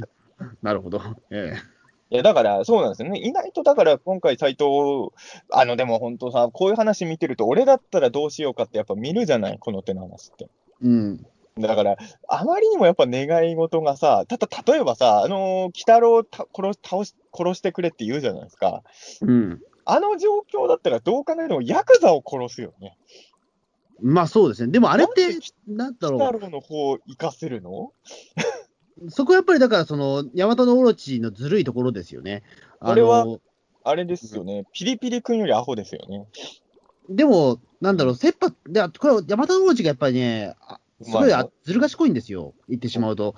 だってほら、あの、その、なんだっけ、お前なんか爆発しようって斎藤さんがそれ頼んだら、爆発はしたけど、その後すぐ復活したのだみたいな、ああいうコントみたいなやつあったじゃないですか。ええ。小学生のよくやるやつですよね。ええ、こんなことやるのかよ。というか、ただ単にこいつ、いね、一度悪いやつじゃねえかよと思ったから、だからあの時も言ってしまう、多分鬼太郎に指鉄砲を食らっても、多分壊れなかったと思うんですよ、山田のオ俺でも。壊れると思うよ、あれは。何発。あ、でも意外と倒せないのかな、本当に。どっちしかもだその後、なんか幻でしたみたいなことやるじゃないですか、なんか山田のオロチ。うん。あだから、ヤクザはや、だからあれは幻だったんじゃないですか？よくわかんないんだよね。やっぱ幻なのかな。だから、ヤクザは多分、鬼太郎は、少なくとも鬼太郎は本当にいたんでしょ、あそこに。そう。なんだけども、多分そのヤクザは、多分そういった斎藤に、そういった判断を下すための山田卸が仕組んだ罠だったんじゃないかとは思うんですよ。まあ、俺もそういうふうにも見えた。うん。うん、だって言ってしまうと、今更ヤクザがうん。斎藤を狙う理由ってなんかあったっけと思っちゃうんですよ。いや、まあ、だからあれでしょ、その、えっ、と、結局、あのダイ、ダイヤは、また斎藤が持ってるからでしょ？でもほら、ダイヤの件はかなってるから、別にそこはあれとして、あのいやだって3億円はだって奪われてるじゃ3ん億。円もらったけど、それは迷惑料だから、あくまで。でもその後100万円のそのダイヤの話っていきます？でも。でも、行くんじゃない？ダイヤはまた取り上がったな。それはだからなんかちょっとね、ヤクザが、で3億円もらったらもうある程度ホクホクだからまあもう、まあ、多分ね、あの、ヤクザは多分俺も幻覚説ですけど、そうそう、俺もヤクザ幻覚だと思ったんだけどね、それもあるから。うんただ、鬼太郎は本当に、だから一番この話の謎は、鬼太郎をし、鬼太郎を殺してくれのとこですよね。そう、で、それで鬼太郎死んじゃったはずじゃないですか、あれ。うん。あれは本当に鬼太郎は死んだのか、まあでも目玉親父も危なかったって言ってるってことは、本当にあの時は鬼太郎危機だったんだよね。あの、多分この回で斎藤が一番まあ人として間違ったことやったのがどこかって言ったら多分あそこだと思うんですよ。鬼太うん自分を助けに来てくれた存在に手をかけるっていう選択をするわけですから、まあ俺、あれはさ、俺のこれ推理ですけど、鬼太郎は本当に死んだんですよ。うん。でも鬼太郎って地獄から戻ってきたりできるじゃないですか。うん。いや本当に一回死んだ説、俺はちょっと通りますけどね。あれに関して。そうですね。ぼ僕も多分あれは死んだんじゃねえかなというか、うん、思うんですけど、でも、だから目玉っていうか親父は話的に展開的に死んでないとダメなんですよね、これね、そもそもが。ただ、だからこれが、あのーなんていうのかな、あのーワンピースとかだったら本当に救いようのない、あの主人公が、まあ、本当救いがないんですけど、鬼太郎とかウルトラマンだったら、ほら、死んでも生き返れるじゃないですか、割と。うん。だからこれは鬼太郎とかウルトラマンとかなら成立する脚本なんですよね。うん。そうですね。まあそこはちょっと曖昧にはなってはいると思うんですけど、多分ね。うん。なんで、鬼太郎が生きてたかっていうことに関しては。うんここはあれなのかな、尺の問題なのか、描かない方がいいって演出上の意図なのか、どっちなんですかね。うーん、どうなんですかね。まあでも、たでもそこで鬼太郎が死んじゃいましたっていうんだったら、もうこの話をすべて終わりですから、で、も、さっき言ったように、鬼太郎ってまあ、これだって、あのロッキーで言ってもさ、あのー、宮城入道に鬼太郎一回地獄に流されたりしてるじゃないですか。うん。地獄に流されるって死ぬってことですよ、普通に考えると。まあまあそうですけど、すぐ戻ってきてるじゃないですか。だから、あのーこれはやっぱり、その、お化けは死なないという、その、水木そしげる視こでまあ、点のオー、プニングの伏線が。うん水木しげる視点の妖怪ものだから成立する話なんですうん。よね、多分。うん。そうですね。なんか仮面仮面ライダーとかだったら、これをやられたらもう終わってますよ。まあ、うん。ただ、あのー仮面ライあの、新しい方の仮面ライダー1号だったら大丈夫かもしれないですね。まあそうですね。あれ一応見ましたけど、ね、あの火祭りやったらよ蘇るんでしょ、あれ、何の理由もなく復活するじゃないですか。あねれもね。そうそう。あれ面白い映画ですよね。あの場で仮装しないよね、どう考えてもね。ねえ。そしたら復活しちゃうっていう、なんだよこれと思ったけど、ね あ、れはもう想像できない展開だこういうのを言うんだなと思いますけどね。うーん。あれはもうなかなかの改作でしたね。ええ俺多分映画館で見たら多分ちょっと笑いが止まってなかったと思うんですよ、多分。ええあれ、でもね、あの、春ライダー映画って割とそういうの多いですから、ほほど俺、細見君にはでもどっちかっていうと、まあ、春ライダー映画ってライダーファンの中でも賛否分かれがちなんですけど、っていうか、どっちかっていうと多分火の意見のが多いのが多いんですけど、俺、穂積君にはむしろ春ライダー映画ばっか勧めるわ。あ、そうですか。ええあの、ぶっ飛んでるやつばっかりだから、春ライダー映画。うん。うん。なるほど。これはそれとして、えーはいだからまあね、だから、あそこはまあ、鬼太郎は一回死んだっていうことで。そうですね。ちょっとこのあたりの感想とかね、誰かピピータン通信のハッシュタグで聞き聞きたいですね、逆に言うと。あみんなはあのリスナーさんにどうどう思ったのかなっていうのはちょっとうん単純に疑問だったので。うん。あとはこの回でまだあのー気になったところ言うと、ちょっとあの、メインプロットから外れた話なんですけど、今回、まあ、セリフもあんまりないんですけど、あの、猫娘の、あのー描き方がめっちゃエロかったってことですね。あれ何だったんですかね？今回、妙にあれだよね。いつもより明らかに気合入ってたよね。出番は少なかったけど。うん。あんなんもうあれじゃないですか。ホズミ君が VR でぬ覗き見した時と同じじゃないですか。いや、いや違いますよ、全然それはもう。いや、でも、とでも猫娘見れ見れてね、ね、ちゃんとパンツァ見えてませんでしたから。だからやっぱあれなんですよ。その、この回ほら、欲を描いてるテーマじゃないですか。あそうかそうか、だからか。うんだから、あの、わ我々、肝オタたちの欲望に忠実なシーンをやっだから、あのシーンで猫娘にドキッとしちゃった人は斎藤を笑えないんですよ。まあそういうこと、まあそういったちょっと皮肉めいた演出だったのかな、あれは。ええいや、わかんないけど、そんな気もしなくもない。あ、なんかほんと今週妙にさ、ドキッとする書き方してるからさ、だって尻の形とかわかる感じだったよ。すごかったですね。だから、なんか、ツイッターでちょっとそれ、あなんか盛り上がってるのかなと思ったら、結構盛り上がってましたしあ、下手すらなんかみんな幻覚を見てて、おい、猫娘パンツ見えてたぞみたいなね、つぶやきもいくつかあったんですよ。いや、見えてない、見えてないっていう。ええいや、俺もだ、俺はだからこれさっきのようにリアタイ今回できてなかったんで、みんながどんな感じかわかんないけど、確かにあそこは盛り上がるよね。うん、そうそうそう。みんな幻覚見てましたよ。ええちなみにあの5期の時の提供の時みんなパンツ見えてた、見えてたって言ってたんですよ。見えてないんだけどね。うん 朝9時台から何やってんだろうねっていう。いや10年経っても変わんないねん、北まあ、変わん郎。ないんですよね、そこはね。ええ鬼太郎に求めてるものはみんな変わらないのかっていうね。嫌な奴らだな。え ね、そういう感じで、まあね、いろいろ、ヤマタノオロチもかっこよかったですね、でもビジュアル。あの、水木先生の漫画も、まあ、小泉君ね、気抜きドラなのかもしれないけど、あの、妖怪図鑑とかでも、ヤマタノオロチは毎回水木先生は本当かっこよく描くんですよね。えうん。うん、今回もかっこよかったなと思ったし、うん、そうですね。なんかあの、なんて光の中出てくるところとかで、あの、兄ゴジの三章みたいな感じがして、あ あれを思い出したなと思って。ええあと、この回でちょっと救われるなと思ったのは、これ原作のあのヤマタノオロチの話より救われるなと思ったのは、あの、付き合いにくいからあんまり会ってないんだ的な言い方してたけど、ゲゲゲの森の呼子がたまに多分会いに行ったりはしてるってことですよね、あの描き方だと。うん、まあおそらくは。ええだから、なんていうの、原作のヤマタノオロチよりは孤独感が若干薄らぐというか、そうですね。呼子がただ単にかわいそうな存在っていうわけではないよっていうような感じが、ね。だからあの、斎藤がさ、あのーいわゆるゲゲゲの森の呼子とかと、あの、仲良くやれるような性格に変わればさ、意外とあの山で楽しく生きていくパターンもあり得るかもしれないわけじゃないですか。まあそうかもしんないけど、でもあそこ性格での問題も、ね、性格の問題と、あとまあ、あれ移動ができないからね。うんそこがね、一番厳しいけど。ただうん俺ね、もう一個、これは斎藤にとっていい話だけど、あの、斎藤の前の人よりは、斎藤のが呼子でいる期間、俺多分短くなると思います。うん。なぜならネットで出てるから。そうそうそうそう。うん多分、あのー早瀬康弘さんあたりが次の呼子になりますよ。あ、そうですね。うん、俺は、あの、ほら、怖いスポット行かないから。あ、そうか。ええだから俺は大丈夫。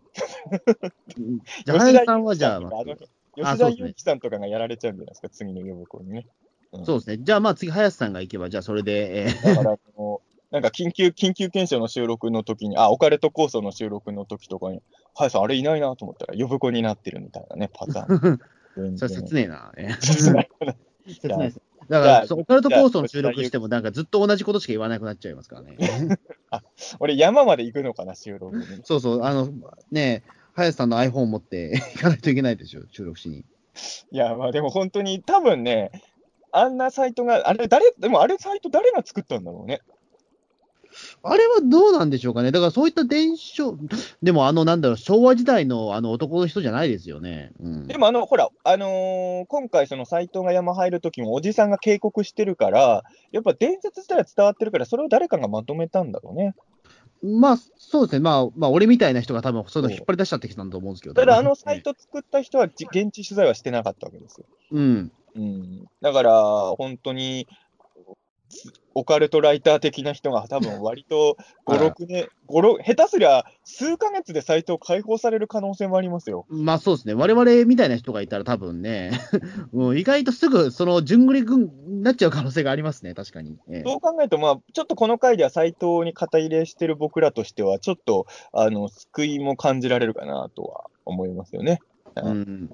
は早瀬さんが呼子になった後、次、岸本さんとかだったらね、あの、その、岸本さんまあでも信じてないから多分その手のも。岸本さんと行かないか、そっちは行かないか。岸本さんは行かないから多分そこであれですね。もうそこで罪ですね、林さんは。でもね一番行くのは夢郎さんでしょ、やっぱり。だって石持ってるから。石不あ、思議な、ね。思議な力ある石に惹かれて夢郎さんが真っ先に行くでしょうね行。くんですね。え僕らの身内でもう順番に呼子になってれば、一番ええむしろ幸せ。逆に、え、お前呼ぶ子経験ねえのみたいなね。ええ、遅れてるみたいなことになりそうですね。でも、穂積君あたりが石ゲットすると、多分3人ぐらい人殺すだろうからね。そうですね。そこの世界軸ちょっとおかしくなりそうですよね。確かに言われてみれば、そのね。だって、や、だってやっとちゃんと願い事叶わないと呼ぶ子になれないわけですもんね。うんこの回でも結構実は人死に多いんだよね、だからね。あの、うお父さんも信じて、あの、要はその、まあ別にいいんだけど、あのー、斎藤の子と結婚しようと約束した女の子の同僚の OL さんたちも死んでるじゃないですか。そうですね、2人ぐらいいたけど、あれも亡くなってますね、多分ね。あなんかこの話をさ、すごい気持ちよく見るために、あの、アレンジもし考えるとしたら、例えばあの、斎藤はもう見た目だけであの人を選んだんだけど、その前に、あの、見た目全然好みじゃないけど、もしかしたらこういうちょっと優しい子もいて、こういう子を好きと付き合った方が幸せになれるかもみたいな内心ありながらも、いや、やっぱり可愛い子のがいいだろうって言って、あの人との結婚を願って、その後飛行機事故が起きた時に、あの、全然見た目好みじゃないけど、うん、きっとこういう人はいい人なんだろうなっていう人も巻き込まれて死んじゃうとかね。なんか、そういうのを見て心が揺れるみたいな描写があると、なんか、あのー、また違うのかなと思まあそうですね。そうすると、まあ多分30分枠じゃ足りないんだ、まあ、30分では収まらないんだけどね。俺本当に、まあ、俺が性格悪すぎるのかもしれないけど、あの状況で、あのシチュエーションであの女たちが死んでも、落ち込まないと思うわ、俺は。そうか。うん、ざまあみろとしか俺思わないけどよっぽど、よっぽど振られることに対して中田さんってやっぱあれなんですね。すごく恨みを持ってしまうというか。いや、それはない。振られることには全然恨みないんだけど、だって俺、元カノの人とか過去の人は誰のことも、あの、ほら、まあ、あんまりだけど、人によっては元カノとか元彼の悪口言う人いっぱいいるじゃないですか。まあそうですね、まあ。俺は本当にそれはないんですけど、うん、あのー、まあ、だから、振られることに対してじゃなくて、あの、自分を、自分を悪く言ってるやつを、ざもになんか懲らしめたいっていう感情は、俺はやっぱ素直に持ってるから。あ、そうか。うん、だから別にあの、男女関係なく、あ、だからあれですよ、ネットとかで俺の悪口書き込んでるやつとかが、飛行機にぶつかって、まあ、ざまあみろとしか俺は思わないと思いますよ。俺昔だってウィキペディアのプロフィールにめっちゃひどいこと書かれたことあるんですから、そこをいじるかと思いますよね。まあ、ウィキペディアって一番書きやすいですからね、やっぱりね。まあ、あれはね、誰でも書けるからね。そうそうそうあれですよ、あの、去年の、去年のたけしさんの番組出た、放送日か放送翌日に、あの、俺のプロフィールの肩書き、嘘つきって書いたやつですよ。おお。これ腹立つでしょ？ええー、そうなんだ。ええーで、それも俺全然知らん。別に自分のウィキペディアなんて見ないじゃないですか、そんなしょっちゅう。まあ見ないですよね。その、俺の肩書きが嘘つきみたいになってんのを知ったのが、多分もう3ヶ月後ぐらいかな。で、なんだこれと思って、あの、それをなんか、え、ツイッターかなんかで言ったら、多分それ見た人が変えてくれたんだと思うんです。そう、だから本当にね、あの、そういうことするやつを、がなんかひどい目にあっても、俺はそれでなんてことしちゃったんだってなるような善良な部分、俺にはないかな。まあね、えー、まあ、中途半端に知人だったらそれはあれだけど、うん。ね、いや、まあ、でも、うん、まあ、だからどんくらいの怒りかによるけど、本当に。怒りと、まあ、そうですね、関係性ですよね、言ってしまうと。うん。だからまあその好きな部分もあれば嫌いな部分もあるぐらいの人だったら、まあ確かに死んじゃったらうわーってなるかもしれないけど、もう一回は愛した人ですからね、一応ね。うん、でも、なんかそこが斎藤の浅はかなとこだと思うけど、もう多分見た目でしか人を見れない男なんですよ、女を恋の人は。うん、それは本当にまあね、あのまあ、気持ちはわかる、しかも斎藤って多分そんな若くないじゃないですか。あの若いならわかるんだけど、ある程度年取ったら見た目だけじゃないって分かってくるもんだと思いますけどね、女性が。うん、うん俺もまあまあ、まあまあでも俺も相当な時期まではまあ、うん、まあでも、でもまあ、そうね、斎藤が何歳か分かんないんだよね、よく考えたら設定がね。まあ多分30ちょっと超えたぐらいなのかな、多分あの感じは。ちょっとぐらいだとまだ見た目でしか女性見れないっていうのもまああるかな。まあ確かに。まあ、ないことはないと思いますよ、まだそれぐらいだったら。ええぐらいだったら、それもあるかな。うん、俺も最近かもしれないですね。もしかしたら、ね、結構、結構なあれで。ええ、やっぱ見た目以外にもこともいろいろ気にしなきゃいけない。あの、昔は見た目、うん、まあまあ、見た目以外は最低限みたいな時代もあったかもしれないですけど、見た目以外が最低限ではないっていうことを学んできたんじゃないですか。やっぱ年を取るんですよね。うん、うんいや、でもまあね、だから、まあ、さっきもちらっと言ったけど、斎藤がや八神ライトみたいなやつだったらね、あの、このうちもざまあみろってなったと思うんですけど、結果的には哀れな、まあ、ね、これだからバッドエンド、まあバッドエンドなんだけど、その哀れな話を楽しむって感じですよね。まあ、うん、そうですね。まあ、結果的に、まあ、その、まあ、最終的にちょっと、ま、負けたヒーローものみたいな感じだとは思うんですけどね。うん、結果的に、まあ、ね、敗北してしまったっていうところだとは思うんですけどね。なんかあのー、鬼太郎たちの感情も幽霊電車の時とは多分ちょっと違うと思うんですよ。うん。あのー、ちょっと最後の目玉親父の言い方だと、ちょっと同情的でもあるじゃないですか。まあそうですね。うん。だから、あの、ちょっとね、あの、なんていうのかな、まあ、まあ、まあ、万年岳とかとか、幽霊電車の時とは、実は、あの、同じようなバッドエンドだけど、ちょっと違う感じで、まあ、だから、まあ、あえて一番違うテイストの話を選ぶんなら、多分、サラ小僧なんだろうね、この回に近いのは。うん。うん、ということで、まあ、いろんな話は尽きないんですけれども、はい、お便りが、まあ、ですね。はい。ているのでね。はい。はい、じゃ紹介していきましょう。はい。えー、ウルトラゼロさんからです。ゲゲゲの鬼太郎73話を視聴。願いを叶えてもらうが、その代償は大きい話には、古今東西ろくな結末がないなと思いふける。ヤマタノオロチをこういう扱いにするのも、鬼太郎ならではだし、バトルしようにもあのデザインを動かせませんからね。もう一つ。えー、今次回はついに、えー、キュービの狐、賜物前。ぜひとも前後編で決着をつけてほしいですね。コメディーホラー、コメディーホラーときたら、えー、バトルを期待せざるを得ない。なるほどね。まあでも確か前回がまあコメディで、今回がホラーだから、まあ、まあ割とね、久々の結構がっつりバトル会が次回ね、来るかも。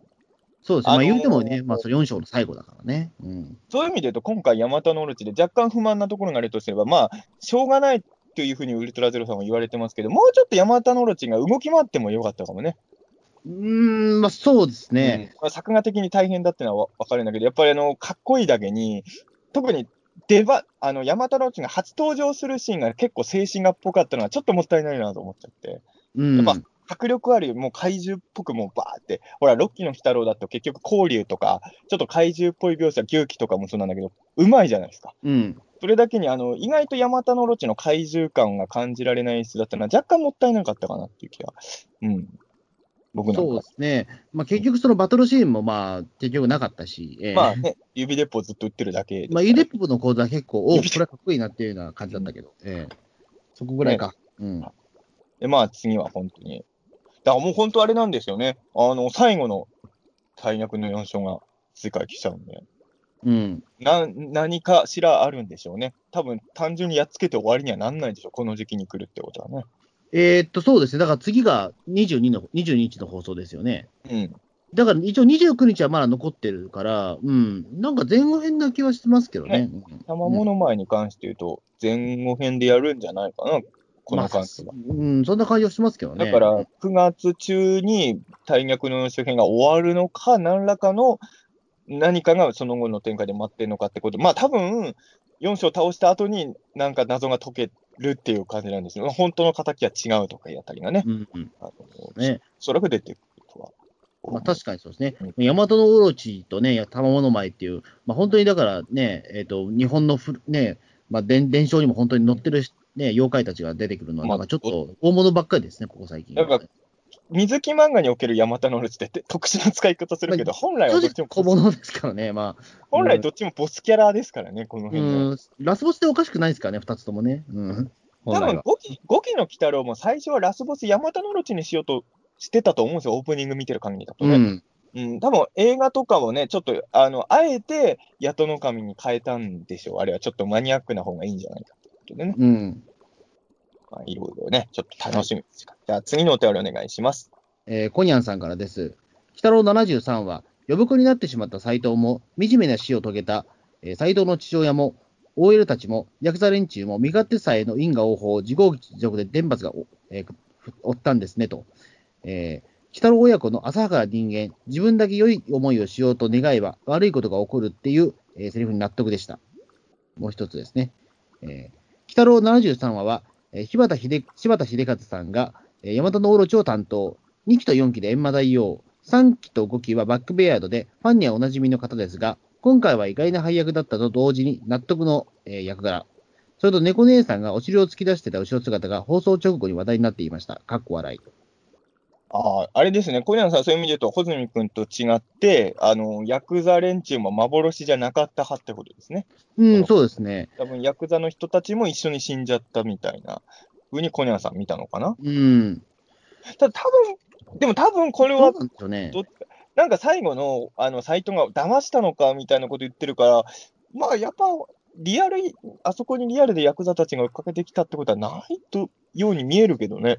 うん、そうです。正直言うと、あそこの部分で言うと、鬼太郎の存在ですらちょっと曖昧みたいなね、ような描写でもあったと思うんですよ。ただまあ、鬼太郎自身は本当に死んだんだろうけどね。うん、そうですね。あの、あのシーンだけ見たら、鬼太郎そのものも幻だったんじゃみたいみたいなね、いうような言い方もできたんだけど、うん。あの描写だけだったら。であれですね、柴田さんはあれですか、2期と4期では閻魔ダを、3期と5期ではバックベアードで、6期では山田のりってもう、もうボスばっかりじゃないですか。まあ、そうですよね。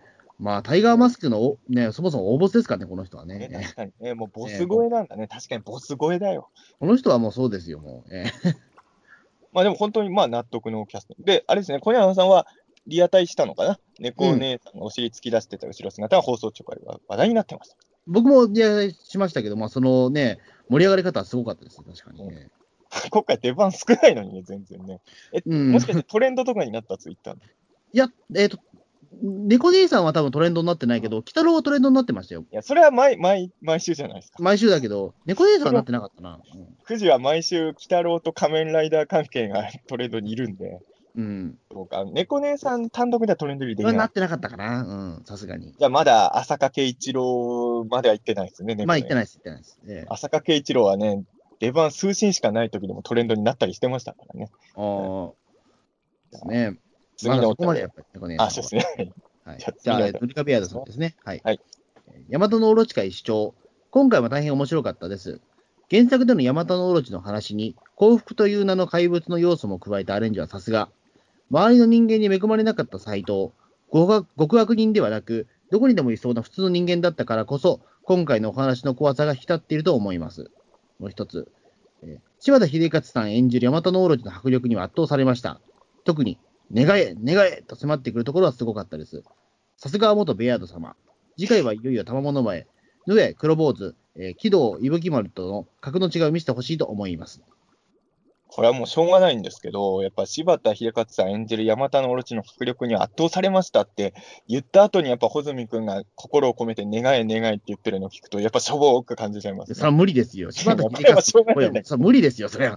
ええそれはしょうがないんですよ。これはもうしょう誰がないですよ、それは。文字で俺が悪いわけじゃないよ、それは。これはさすがに僕も責められないですよ、穂積君。それはうんそれはしょうがないですけど、ただやっぱ柴田さんが演じる山田のオロチのせせ精肉がすごかったっていう時に、結局そこを言うのは穂積君がやるしかないっていう、これはジレンマですよね。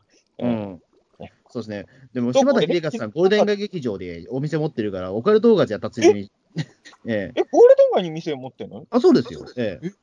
ええあの、ゴールデン街劇場から歩いてほんと数十秒のところに店ありますよ、柴田さんのお店。それは知らなかった。うんえ、。いつもいるの？お店に。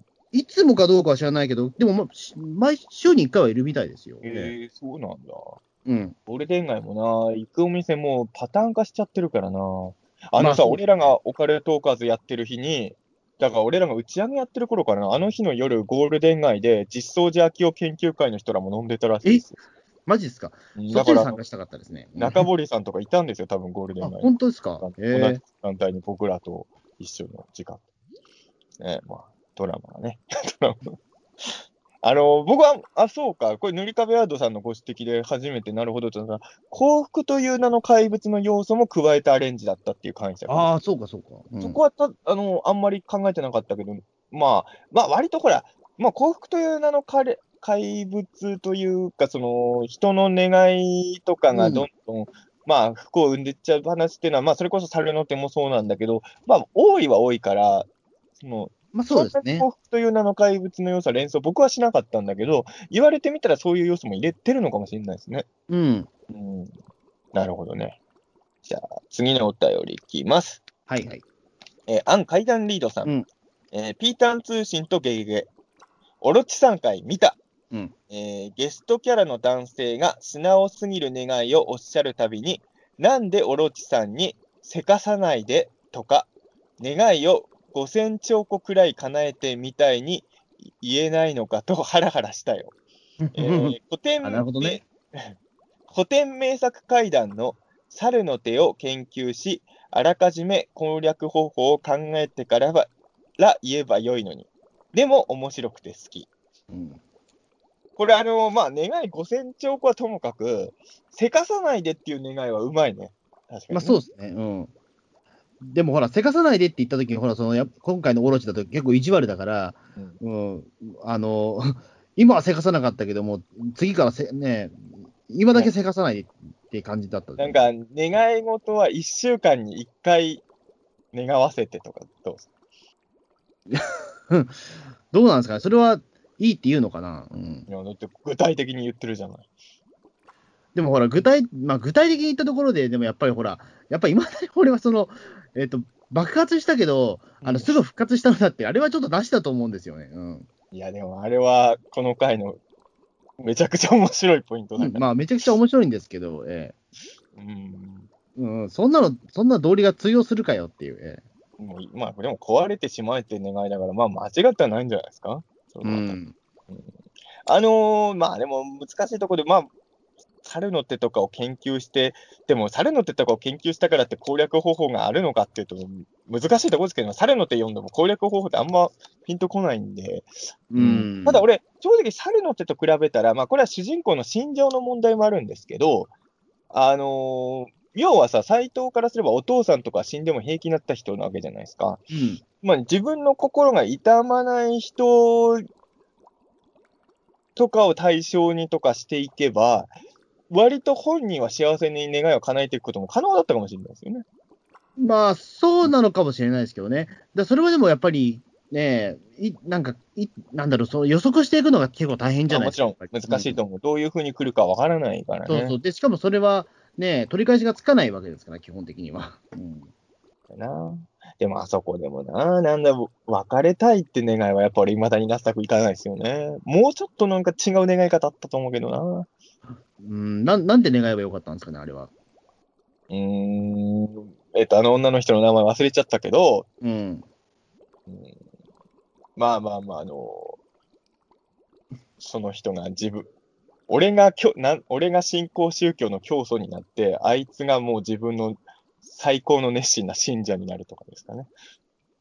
ああ、なるほど具。体的な、具体的な願い。要は、要は心を変えさせればいいわけです。うん。別れさせるとかいう。あの、どうしてもあの人の見た目が好きで、あの人と付き合いたいなら、そういう願い方とかだったらどうでしょうか？うんだそうです。だからそこ、もっと具体的に言えっていう、そこなんでしょうね。だから、その結婚させてくれっていうことを言ってたから、本当に結婚だけさせたっていうような感じでそうそうそうう。だからちょっょっと、もうちょっと、その妄想力というかね、あの、細かいディテールをいっぱい作って、逃げ道をなるべく防いで、みたいなね、と、うん。そういうことなんですかね。脳トレみたいですよね、それね。ね脳トレ、山田のロチ脳トレみたいなね、えーちょっと流行るかもしれないですよ。それ新書本で出せばいいんじゃないかなと。はいで、でここからは、えー前回のピータン通信を聞いての感想なんですが、はいはい今回、ピータン通信を聞いての感想が、正直、今までで一番ぐらい多い本当めちゃめちゃ多いわ。なんだこれ。ええ ので、よろしくお願いします。はい。えー中野慎さんからですね、えー結構来てますね、なんか。ねえー161回拝聴オープニングから中澤さんの複数回視聴の、えー言明より、事実上のお気に入り回認定。最初にイヤミによる色ボケ攻撃を大げさに演出して、ファンが喜ぶような恋愛ファンタジー要素を組み入れる、え秀逸な内容と思う。男気ある5期一旦木綿の活躍会と6期を入れ替えたら続く。えーと入れ替えたらという意見に同じことを思う。猫マナからユリ談義に突入。えー自らの介入の余地はないことに否定的な見解を示す穂積氏に、そもそも介入は不要で、それを眺めることで喜びを見出せる中澤氏。えー個人的には後者の意見でした。えー公共の場での過度な行為についても同意見。えーさらに続きますね。えーガルパンについても、ユリ同人的に楽しめる余地もあるものの、個人的には積極的に見出せずに楽しめる作品と思う。また、思春期の知らないうちにの、えーアンソロジー読んでた中澤氏が。ウィングですね。あ、ウィングか、ごめんなさい。ダブルじゃねえや。これは、ウィングですね。ガンダムウィングね。ガンダムウィングのアンソロジーを読んでいた中澤氏が、ショックから現在の価値観を突き上げていくまでの経緯は、えー簡単、えー実に聞き応えのある内容でしたと。はい、もう一つですね。えー長嶋一茂問題には議論の余地がありそうで楽しみにしています。個人的には某女優のマネージャーに嫌がらせを受けたニュースしか印象に残していません。うんまあ、あの、長嶋勝重問題はもう今回、まあ、これこれはもう触れないようにしましょう、今日は。ええ すいません。あの、楽しみに、あの、長嶋一茂会はあの別でやるのでね。あの、うんちょっと、もうここ最近ピーター氏、毎回長嶋一茂がなこの、このじな時間帯あたりでみんなもう長嶋一茂の話をずっとしてるのでね、もう、これそれはもう、はちょっとすい、ません。あの、別の回でやるところで。で、で、まあ、まあ、今回の話もちょっとそれはね、次で。え ええただあの今回、あの前回の、まあ、ある種、まあ、我々の白熱したというか、実はこの後のお便りを読んでっても、あのそういうお便りが実は多いんですけど、ちょっとゆり談義みたいになったじゃないですか。うん。そこに対してちょっといろいろ思ってる方がいるみたいで、まあ、ちょっとこれもう流れで読んじゃったのかな。次のウルトラゼロさんのお便りを。あ、読んじゃいましょうかね。はいはい。えー最新回を拝聴、ウルトラゼロさんからです。はい最新回を拝聴、えー、ユリの間に、マサロナと言語道断。それは花園を踏み荒らしたり、えードロヘドロを撒き散らす悪意でしかない行為同然です。女性同士の間に男が、男性同士の間に女が入っても眼中いなくただの邪魔ですから。もう一つ。えー電車の中で、えー男女でも女の子同士でも堂々とキスするのは確かに、えー非常識行為。でも女性同士のキスを目撃したのはなんとなく、えーなんとも羨ましい。ではなく、そういうのは二人きりでこっそりと濃厚にすべきであり、私も秘密の関係系のゆり漫画、同人誌を100冊ほどしか持っていませんが、ほとんどがその系統ですねと。はい。まあ、この辺がね、だから前回のその僕らでゆりについていろいろ語っちゃったじゃないですか。うん。それで皆さんのゆり感みたいなものがね、あのーやっぱ出てきてるんですよ。うん。でもまあね。基本的には中野慎さんとウルトラゼロさんは、あのーゆりあの要は、穂積から介入する余地がないから、ゆりがあんまはまれない。そうなんですよね。あのそこに対してそもそも介入しようっていう考え自体が間違ってるっていういや、そうなんですよ。よ。だから、あのー僕と中野慎さんとウルトラゼロさんは意見が一致してると思うんですよ、そこはね。あまあ、多分だから僕の考え方って多分ゆりに一番多分嫌われるんだろうなって分かってるんですよ。それは僕、この前大阪行った時も、あうんそれにゆり大好きな人がいて、君はゆりの心が分かってないってやっぱり真正面から言われてるんで、それは、僕あのええその話は前回のピーターン通信でまんま言ってましたけど。そうそう、だからまあ、まあだからその通りなんだなと思うんですよ。僕多分ゆりは分からないんですよね、やっぱりね。うんでもね、ちょっとこれだけだと分かんないけど、次のお便りの方は、ぼあのもしかしたら僕とも視点違うのかもしれないです。ちょっと読んでみてください。えーユムさんですね。はじめましてですか？あの、ユムさんね、あの、あれですね、ユムさんは、あのー間違ってたらすいませんけど、あの、都市ミナティにホズミがゲストで出たじゃないですか。それで、はいはいはいホズミさんに興味を持って、ピーターン通信を聞くようになっあら、て本、当ですか？でえ今はホズミ君が出てない、なぜか大宇宙の王者の方も聞いているというですね。えいや、いいです、いいですよ。えー、クリスタルトークとかの方には行かなかったっていう正しいですね。正しいですね。えしてくれ。まあ、要はでも最近ピーターン通信のリスナーさんになってくれてありがたい。あ、本当ありがとうございます。はい。はいじゃあ、ユムさんの投稿読んでいきます。はい大ゆり野郎、笑い、えー中澤さんは現実的だな、アニメの中には入れませんからって言ってて思った。うんということで、あのーあれなんですかね、ユユムさんはどっちなんだろうなと。うん。いや、僕が多分まあ、これ、げまあ、でもこれはもう、あなんで、ごく普通のツッコミですよね、もう。えまあでも本当にその自分が入る余地がないからはま楽しみ方が分かんないっていうことに対して、まあ俺は本当に、いや、はそもそも入れないから、え いや、まあ、そうだ、そうですけど、でも、分からへんというのはね、まあ、うん、うん。あるいや、でもな、なんかでもちょっとだけ、僕、最近実はおっさんドラブ結構ハマってて、うんあの、まあ、言ってしまうと、あれはまあ、ユリではなく、まあ、いわゆる BN の世界ではあるんですけども、あの、でも、間に入ってる、あの、あれなんですよ。だから、そのね、えっ、と、その、一応男の子同士の同士の恋愛はあるんですけども、実は僕、その間に入ってる揺れ動く、あの、内田理央が可愛いんですよ、実は。おおなるほど。うん。あの、田中圭に恋してるんですけど、内田理央は。うんあの、その間に挟まれてる内田理央はかなり可愛く見えるんですよ。なるほどね。僕でもそういったところに、みなんかお、あの、良さを見出したんですよ、僕。うん。それはあれかな、5期の猫娘の可愛さにも共通するものがあるかもしれないですね。ああ、でもそういうことですね、でも本当に。うん。なんであの、そ北郎の男性同士の恋愛に嫉妬してる女の子っていうのは、ちょっと可愛さを思えるというか。うんじゃあ、ゆりに嫉妬してる男キャラとかがいる方が、穂積君的にはいいんじゃないかって。うん、だその上で、あの、ちょっと幸せになってほしいなとは思うんですよね、そこね。だから、あの、エヴァンゲリオンでさ、その、よくみ、いまだにみんなにネタにされるけどさ、伊吹マヤと日向誠は、あの、思う、思う人がいて、その人に保管されるじゃないですか。うん。で、青葉茂だけは思い人がいなかったから、大量の綾波レイに保管されちゃったじゃないですか。うん。あの、青葉茂が、律子とマヤの関係性に嫉妬してるキャラだったら、穂積君は青葉茂に感情移入できたんですね。多まあ、分かもしれないですね。うん。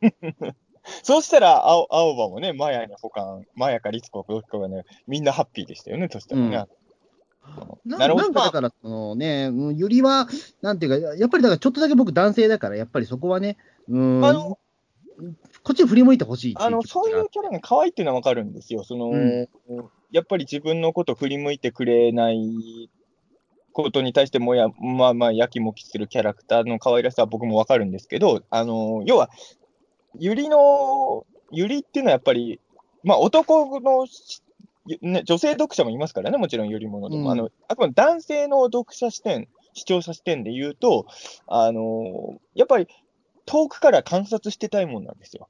うん、あの要はあの動物で言うとね、あのユリっていうのは犬じゃなくてパンダなんですよね。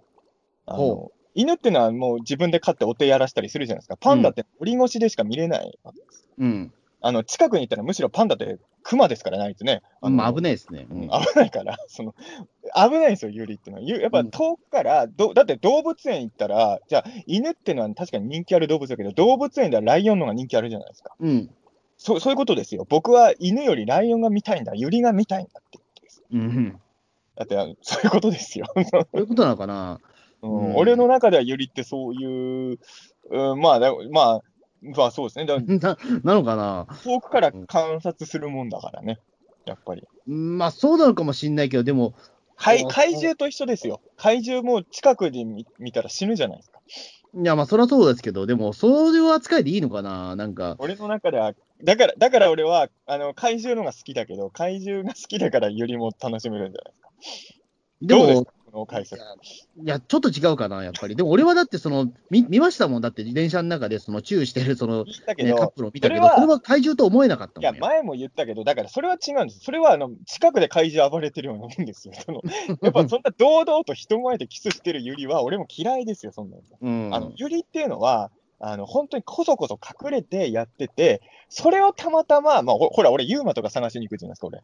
うん。だからユーマを探しに行って、本来なら人なんて絶対いないようなところに俺が足踏み入れたら、女の子同士がなんかやってるのを見ちゃったら、おーって俺は。まあ、だからパパンチラみたいなもんですよね、言ってしまうと。だから、あの、ちょっと隠してないと嫌なんですよ。だから、その、私だから、もう真正面から私レ、レズなんですよって言いながらやってる人って、あんま燃えないじゃないですか、こちらとしても。確かに、まあ、俺、別にそもそもパンチラ自体もあんま興味ないんだけど、でも確かに、その、なんていうのかな、よくああいう痴漢というか、なんか覗きやってる人に言うのが、風俗行けばいいじゃんとか言う人いるんだけど、多分そうじゃなくて、その、はい、パンツ見せますよって言って、スカートを女の人がやったりするとかではないものを見たい人がいるってことでしょ、要は痴漢とか。まあまあまあ、そうですね。だから、うんあ、の、なん、なんでしょうね。ああいうのって言ってしまうと、あの、バレるかバレないかの、結局そう、そう、性的なものじゃなくて、そのスリルを楽しむことになっちゃってるらしいんですよね。万引きとかと同じで、あの、万引き症候群の人って、やっぱりその商品が欲しいわけじゃなくて、スリルを楽しみたいからやるっていうようなうん。ところというかね。うん。大事。まあ、ね。だからやっぱりそのパチラリズムと同じで、やっぱり堂々と私レズなんでって言いながらやってる人よりは全然やっぱりね、うん、うん。燃えない。だから、あのー僕もそんなに読んでるわけじゃないけど、ゆり系の漫画とか読むと、堂々ゆりカミングアウトしてるやつなんてほとんどないじゃないですか。うん、やっぱゆりの美学っていうのは隠れて、あ、で、本当にこんなことしてていいんだろうかって悩みながらも、でもこのか思いはやっぱり隠しきれないとか、この思いを我慢することはできないっていう、その、その葛藤とかも含めてドキドキするわけじゃないですか。で、その葛藤に男が入っちゃうと、その葛藤をぶち壊しちゃうから、うん、だからまあ、うんだからまあ、僕は女の子の葛藤が好きなんじゃないですか。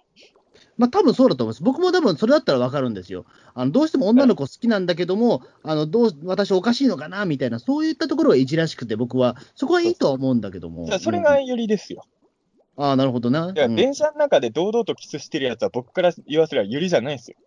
うん、ただやっぱりそれだとしたら、でもちょっとね、あの男にも若干興味を持っててほしいというかね、だから介入したいんですよ、そこ言うと。ちょっと違うんだよな。違うのかな、俺はでもそこで介入したしてからこそ、男面白さがを出てくるような気もするけど、男を醜いと思ってるんですよ。あそういうことか。男なんて汚いものは嫌なんですよ。僕はだから言ってしまうと、まあ、それまたこれ、ゆり心が全くおめえ分かってねえなみたいに言われると思うんですけど俺もでも、あの念のためやけど、俺も別にゆり代表じゃないんで、俺、すいや、もちろん、もちろん。ライトなゆりの人なんで。うん、やっぱだかからそれってな、なんだろう、なんだかでやっぱり最後は男性に行ってほしいなっていう気持ちはあるというか、それはね、ちょっとやっぱ男のね、おごりですよ。いや、おごりだと思うんだけど、やっぱあのー僕、あのまあ、男、まあ、俺の周りでもさ、まあ、こカミングアウトしてるから別に名前出しちゃってもいいと思うけど、あの、松野光一さんいるじゃないですか。僕もお世話になってる歌人の方、松野さん今男性の方と付き合ってるんですけど、あ、あそうなんですか。えーそうそうです。松野さん今の今の新しい恋人の方、男性なんですけれど、うんあやっぱりね、その、正直と僕にも全く偏見がなかったとは言えないんですけど、あのうんやっぱ男は女に、女は男にっていうのは、やっぱ、そういうもんじゃないんですよ。人を好きになるっていうのは。まあ、特に今の時代はそうなってますからね。でも本当は昔からなんですよ。今の時代はっていうか、今の時代は社会がちょっと変わっただけで、本来は人間の気持ちっていうのは、そういうものにし、だ僕、伊藤君にもよく言うのは、これは男女じゃないんだけど、伊藤博樹君はさ、今日のピーターンとして伊藤博樹君の話やったら多いけど、うんあの、よく言うのはね、あの、まあ、これも失礼な言い方なんですけど、僕、中澤さんみたいに、まあ、あの、中澤さんと違って自分は同い年ぐらいの人が好きなんですと。うん。みたいなのをよく言うんで、で、誰々さんのことすごい可愛いな、好きだなとか言ってね、その人の年を聞いたら、自分よりもね、えー、と7、8ぐらい年下だったのかな、うんちょっと。そしたら、あの、あ、そんなに年下の人だっちゃ、やっぱ嫌だな、みたいにとこになっちゃうんですよ。ああ、はいはい、はい。俺、それ違うと思うんですよ。あのー最初から若い人しか興味ないとかも、まあ、またそれは話変わってくるけど、その、いいと思ってた人なのに、年齢聞いたら、あ、そんな年下だとやっぱ好きにはなれないな、みたいなのは、そういう人にとっての恋愛って何なんだろうって僕は思っちゃうわけですよ。あ、でも僕、それは伊藤さんにちょっと近いかもしれないな、本でも。うん、そういう視点だから、やっぱり、あの、最終的には男に来てほしいって思うんじゃないですか？でも、それもね、なんかやっぱり、みね、あでもの、ななんていうかな。それは恋愛っていう本能じゃなくて、社会的な考え方じゃないですか。うんじゃあ、それは僕、社会的な考え方だと思います。だって言ってしまうと、うんあの結婚するっていうのは一、一種社会性を、それは社会性を、ね、よ容認することですから、だってその婚約届をして結婚式をやるっていうことは、我々夫婦ですよっていうことを世の中に知らせめなきゃいけないわけじゃないですか。いや、でもね、それを、そんな社会とかが嫌だから揺り物があるんですよ。うん、まあ、まあ、だとは思うんだけども揺、りというのは、だから社会が、社会が平成ライダーだとしたら、揺りは仮面ライダーディケードなんですよ。うん まあ、わかるのかな、この、ね、例えが。俺はよくわかってないけど。ええまあ、み見て、平成ライダーをし見てない穂積君にこの例えは申し訳ないな。まあ、そういうことなんですよ。だから穂積君は鳴滝さんですよ。ねよくわかってないです。己ディケイドって言ってるんですよ。それはネットで見たことあるけど、よく知らないです。なんか、春風亭昇太みたいな顔してる人が、えいやいやいや、ええ確かに言われてみりゃ似てるけど。まあ、いろいろありますけど、だから、あの、一個言いたいのはね、電車の中で、あの、キスしてるのはユリじゃないです。だから、うん穂積君が来たのはあれユリじゃないです。うん。だからもう今後ちょっと別のワード考えよう、あれは。なんでしょう。だから、あのーあれはスフランです。まあまあ、なるほどね。ちょっと、ユリよりちょっと凶暴ですね、それはね。植物だからね。あのユリ、だから、あの、あの、葛藤しながら、社会、社会の目には多少怯えながら、あのー女性同士でしてるのがユリ。あの、うん人前で堂々とキスしてるのはスフラン。うん。これまあそう今後流行ってほしい、スフラン。まあだから、まあ僕、やっぱりユリにちょっとやっぱりそのね、違和感を感じるのは、やっぱりその男のエゴがちょっと入ってるものっていうのは、やっぱりちょっと違和感があるというかさ、おあの、なんでもやっぱりその、えっ、と、例えば中澤さん、やっぱ男性じゃないですか。だからそこでやっぱりその、例えば不女子とされる方たちが、うんやっぱりその急にカップリングみたいなことを言い出したりすると、うんちょっとやっぱりそこはね、違和感を感じるとこないですか、やっぱり。ないです。説明されてっていうこと。あ、ないですか、全くないです。あの、ピータン通信の BL 本、どんどん作ってください。あ、そうですか。俺でも、うん。ななんだろう。おお、そういう見方もあああるのね、みたいなとこはあるけど、でもそれがなんかその、ね、こういう、こういう設定ありきでされちゃうと、ちょっとあれっていう感じは、僕はしちゃうんですよね。あの、前、そこで言うと僕はユリはそういうに近いかなって俺はそう見てないんだけど、なんかそのレズっぽいみたいなふうに思われて、それをされてしまうと、俺ちょっとやっぱりそれ違うんじゃねえかなみたいな、あのーこいつはやっぱ男が星好きであってほしいなみたいなところはね。うんまあ、前回のピータン通信でも話しましたけど、あの僕は最初、シンジ君とカオル君完全に友情として見てたから、うん。あのーそうじゃ、今となったああいう描写見ると、もう全部それは BL っぽいとか言われちゃうようになっちゃってることは抵抗があるんですよ。うん、だそただ、その男、さっきのホズミ君のユリには男のエゴがあるとか、そういうい、B、その言い方で言ったら BL には女のエゴがあるっていうふうにホトミ君が言いたいわけでしょ？まあそうですね。まあ、もう言ってしまうと。それは俺はあのーまあ、あるのかもしれないけど、あっていいじゃんとは思うわけですよ。なのかな？別にうんまあ、俺が古い人間なのかな、ただ単に。うん。それは、あの、はっきり言えば僕が可愛いと思う女の子を見て妄想で服脱がすのと同じことですよ。あの、うそれは、ゆりのが、ゆゆりであってほしいって妄想する人はゆりで妄想する。ちなみに俺、鬼太郎で言うとですよ。あの、前回もちらっと言ったかもしれないけど、俺は猫姉さんはやっぱ鬼太郎ラブであってほしいから、うんあの、悲しいけど、マナと北、あの、猫娘のゆりってのは、あの、未遂でしか、だからそれこそリアル、本物のゆるゆりにしかなれないんですよ。うん。まあ、マナ、マナ、マナもしかも、まあ、今のところはもう、あのーあれは、あれまあ、ちょっと恋愛ではないからね、猫姉さんの思いは多分。まあ、でもこれは僕の解釈で、別にゆりとして解釈する人も、それは、それが娯楽ですし、あの、別にエンターテインメントに限らず人間っていうのは、あの、実際にはそうじゃなくても妄想することを止めることはできませんから、うん。僕が穂積君と伊藤博樹君の BL を妄想することは穂積が止めれないんですよ。いや、それは止めますよ。それは止めますけど、えいや、今今妄想してるから。あの、いやそれは伊藤伊藤それは止め博樹タクシーずですよ、。伊藤君のタクシーに穂積が連れ込まれてるとこ、今もう、もいうや、もう最悪ですね、もう。伊ええ藤タクシーに、イコラブタクシーに。いやさイコラブファンに怒られるわ、そう。それはやめよう。イコラブタクシーには乗せてない。うんめっちゃ怒られるよ、イコラブファンにそれは。え普通のノーマルタクシーに穂積君を連れ込んでなんかしてる妄想を僕は今、しますよ。ピリピリ君とでもいいですよ。いや、それはちょっとないですね。俺でもそれ、い穂積君が裸で抱き合いながら仮面ライダーディケイドを見てる。や、やだな、そういうの。俺、そういうの本当にね、考えられないんですよね、やっぱり。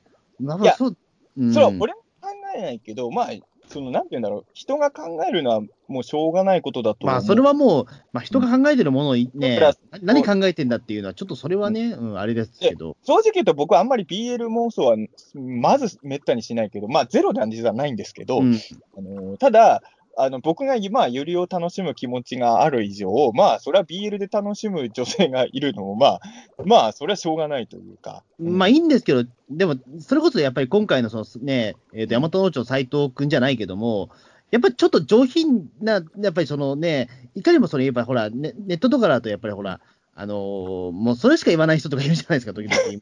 でもあそれ前提で全ての話が進める人いでもね、るじゃないあの僕僕とか穂積君は、自分のいわゆる仕事とか表に出てる名前やってるから、ツイッターがある意味表みたいな部分もあるけど、多分ネットでああいうことやってる人っていうのは、あれがこそこそなんだと思うよ。まあ、要はあの会、会社とかでは言ってないわけじゃないですか。うん。だから、あの電車の中でキスしてるのとは違うと思いますよ。あのツイッタまあ、ーとかとか。うツイートとん、か、ぼ僕らが、僕らがやっちゃうと電車でやってるのと一緒になっちゃいますよ。まあ、そうか、そうか。うん。ということだと俺は思うけどね。うんまあ、そうですね。まあ、確かにそれはね、あって、うーん、ただ、まあこれは男の視点だから言うけど、やっぱゆりは可愛らしいと思っちゃうんですよ。あの、その、あの、裸で抱き合ったりするとまた全然話は別ですよ。あの、そのま、だ、だから前も言った、前回も言ったけど、あの、言葉のニュアンスとして感じるゆるゆりぐらいの雰囲気は俺はやっぱり可愛らしいなと思っちゃう。うーん。なるほどな。うーん、あんまり、そう、どどうなんですか、でも、じ例えばその、えっ、と絵、絵だとそれ出すけども、例えば実写の、例えばその、ゆり物というか、そのレズ物とかって、あんまり中田さん見る方ですか？ね、もう。いそれで言うと、まあ、あの、え、見るってどういうこと？や、AV で。だ俺は AV そのもの、いや、俺、あの、ほとんど AV 見ねえのか俺 AV を見ない人種なんで、時々たね、そのレズ物みたいなものはある、あるはあるんですけど。あの、うん実写で言うと、いや、俺はだって男と女のエッチだって見たくない人だから、あ AV そうか見たから。うんあの、ゆりも見ないけど。あの、あの、実写っていうことで言うと、アイドルファンも結構そういうのは盛り上がりますよ。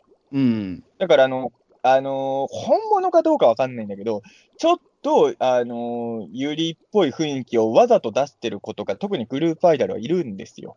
あはいはい。で、やっぱりそれは、まあ、もちろん盛り上がってない人もいるけど、それで盛り上がってるファン層っていうのはいるから、そこはあんま二次元、三次元は関係ないんじゃないですかね、多分。まあ、そうか。うんそういう時代なんですね、やっぱり。うん。言っちゃなんだけどね、ピーターン通信は終わる、あの、そんな妄想してる人一人もいないと思うけど、あの、都市ボーイズとかしてる人いると思うんですよ。あまあまあ、それはいるんじゃないかな。わかんないけど。ええ。妄想してる人いると思うから。うん。ピーターン通信はいない。あの、穂積伊藤弘樹はいるけどね。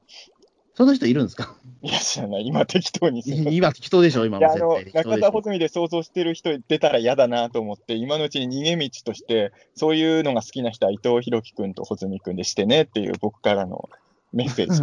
まあ、そういうこと言うと逆に言うと、餌食になる可能性が高くなります。そうなの俺あんまそっちわかんないけど、そういう時にやっぱりほら、あの、S っ気が高い人はね、あえてそうする人いるじゃ俺ないです S か。って高くないから別に。いや、俺は高いから、あ、の穂積君がね。そうそうそう、俺はだか高いからら、ほら、伊藤君は嫌がることあるけどから、伊藤君は M だから、やっぱ穂積伊藤の方が成立しやすいよ。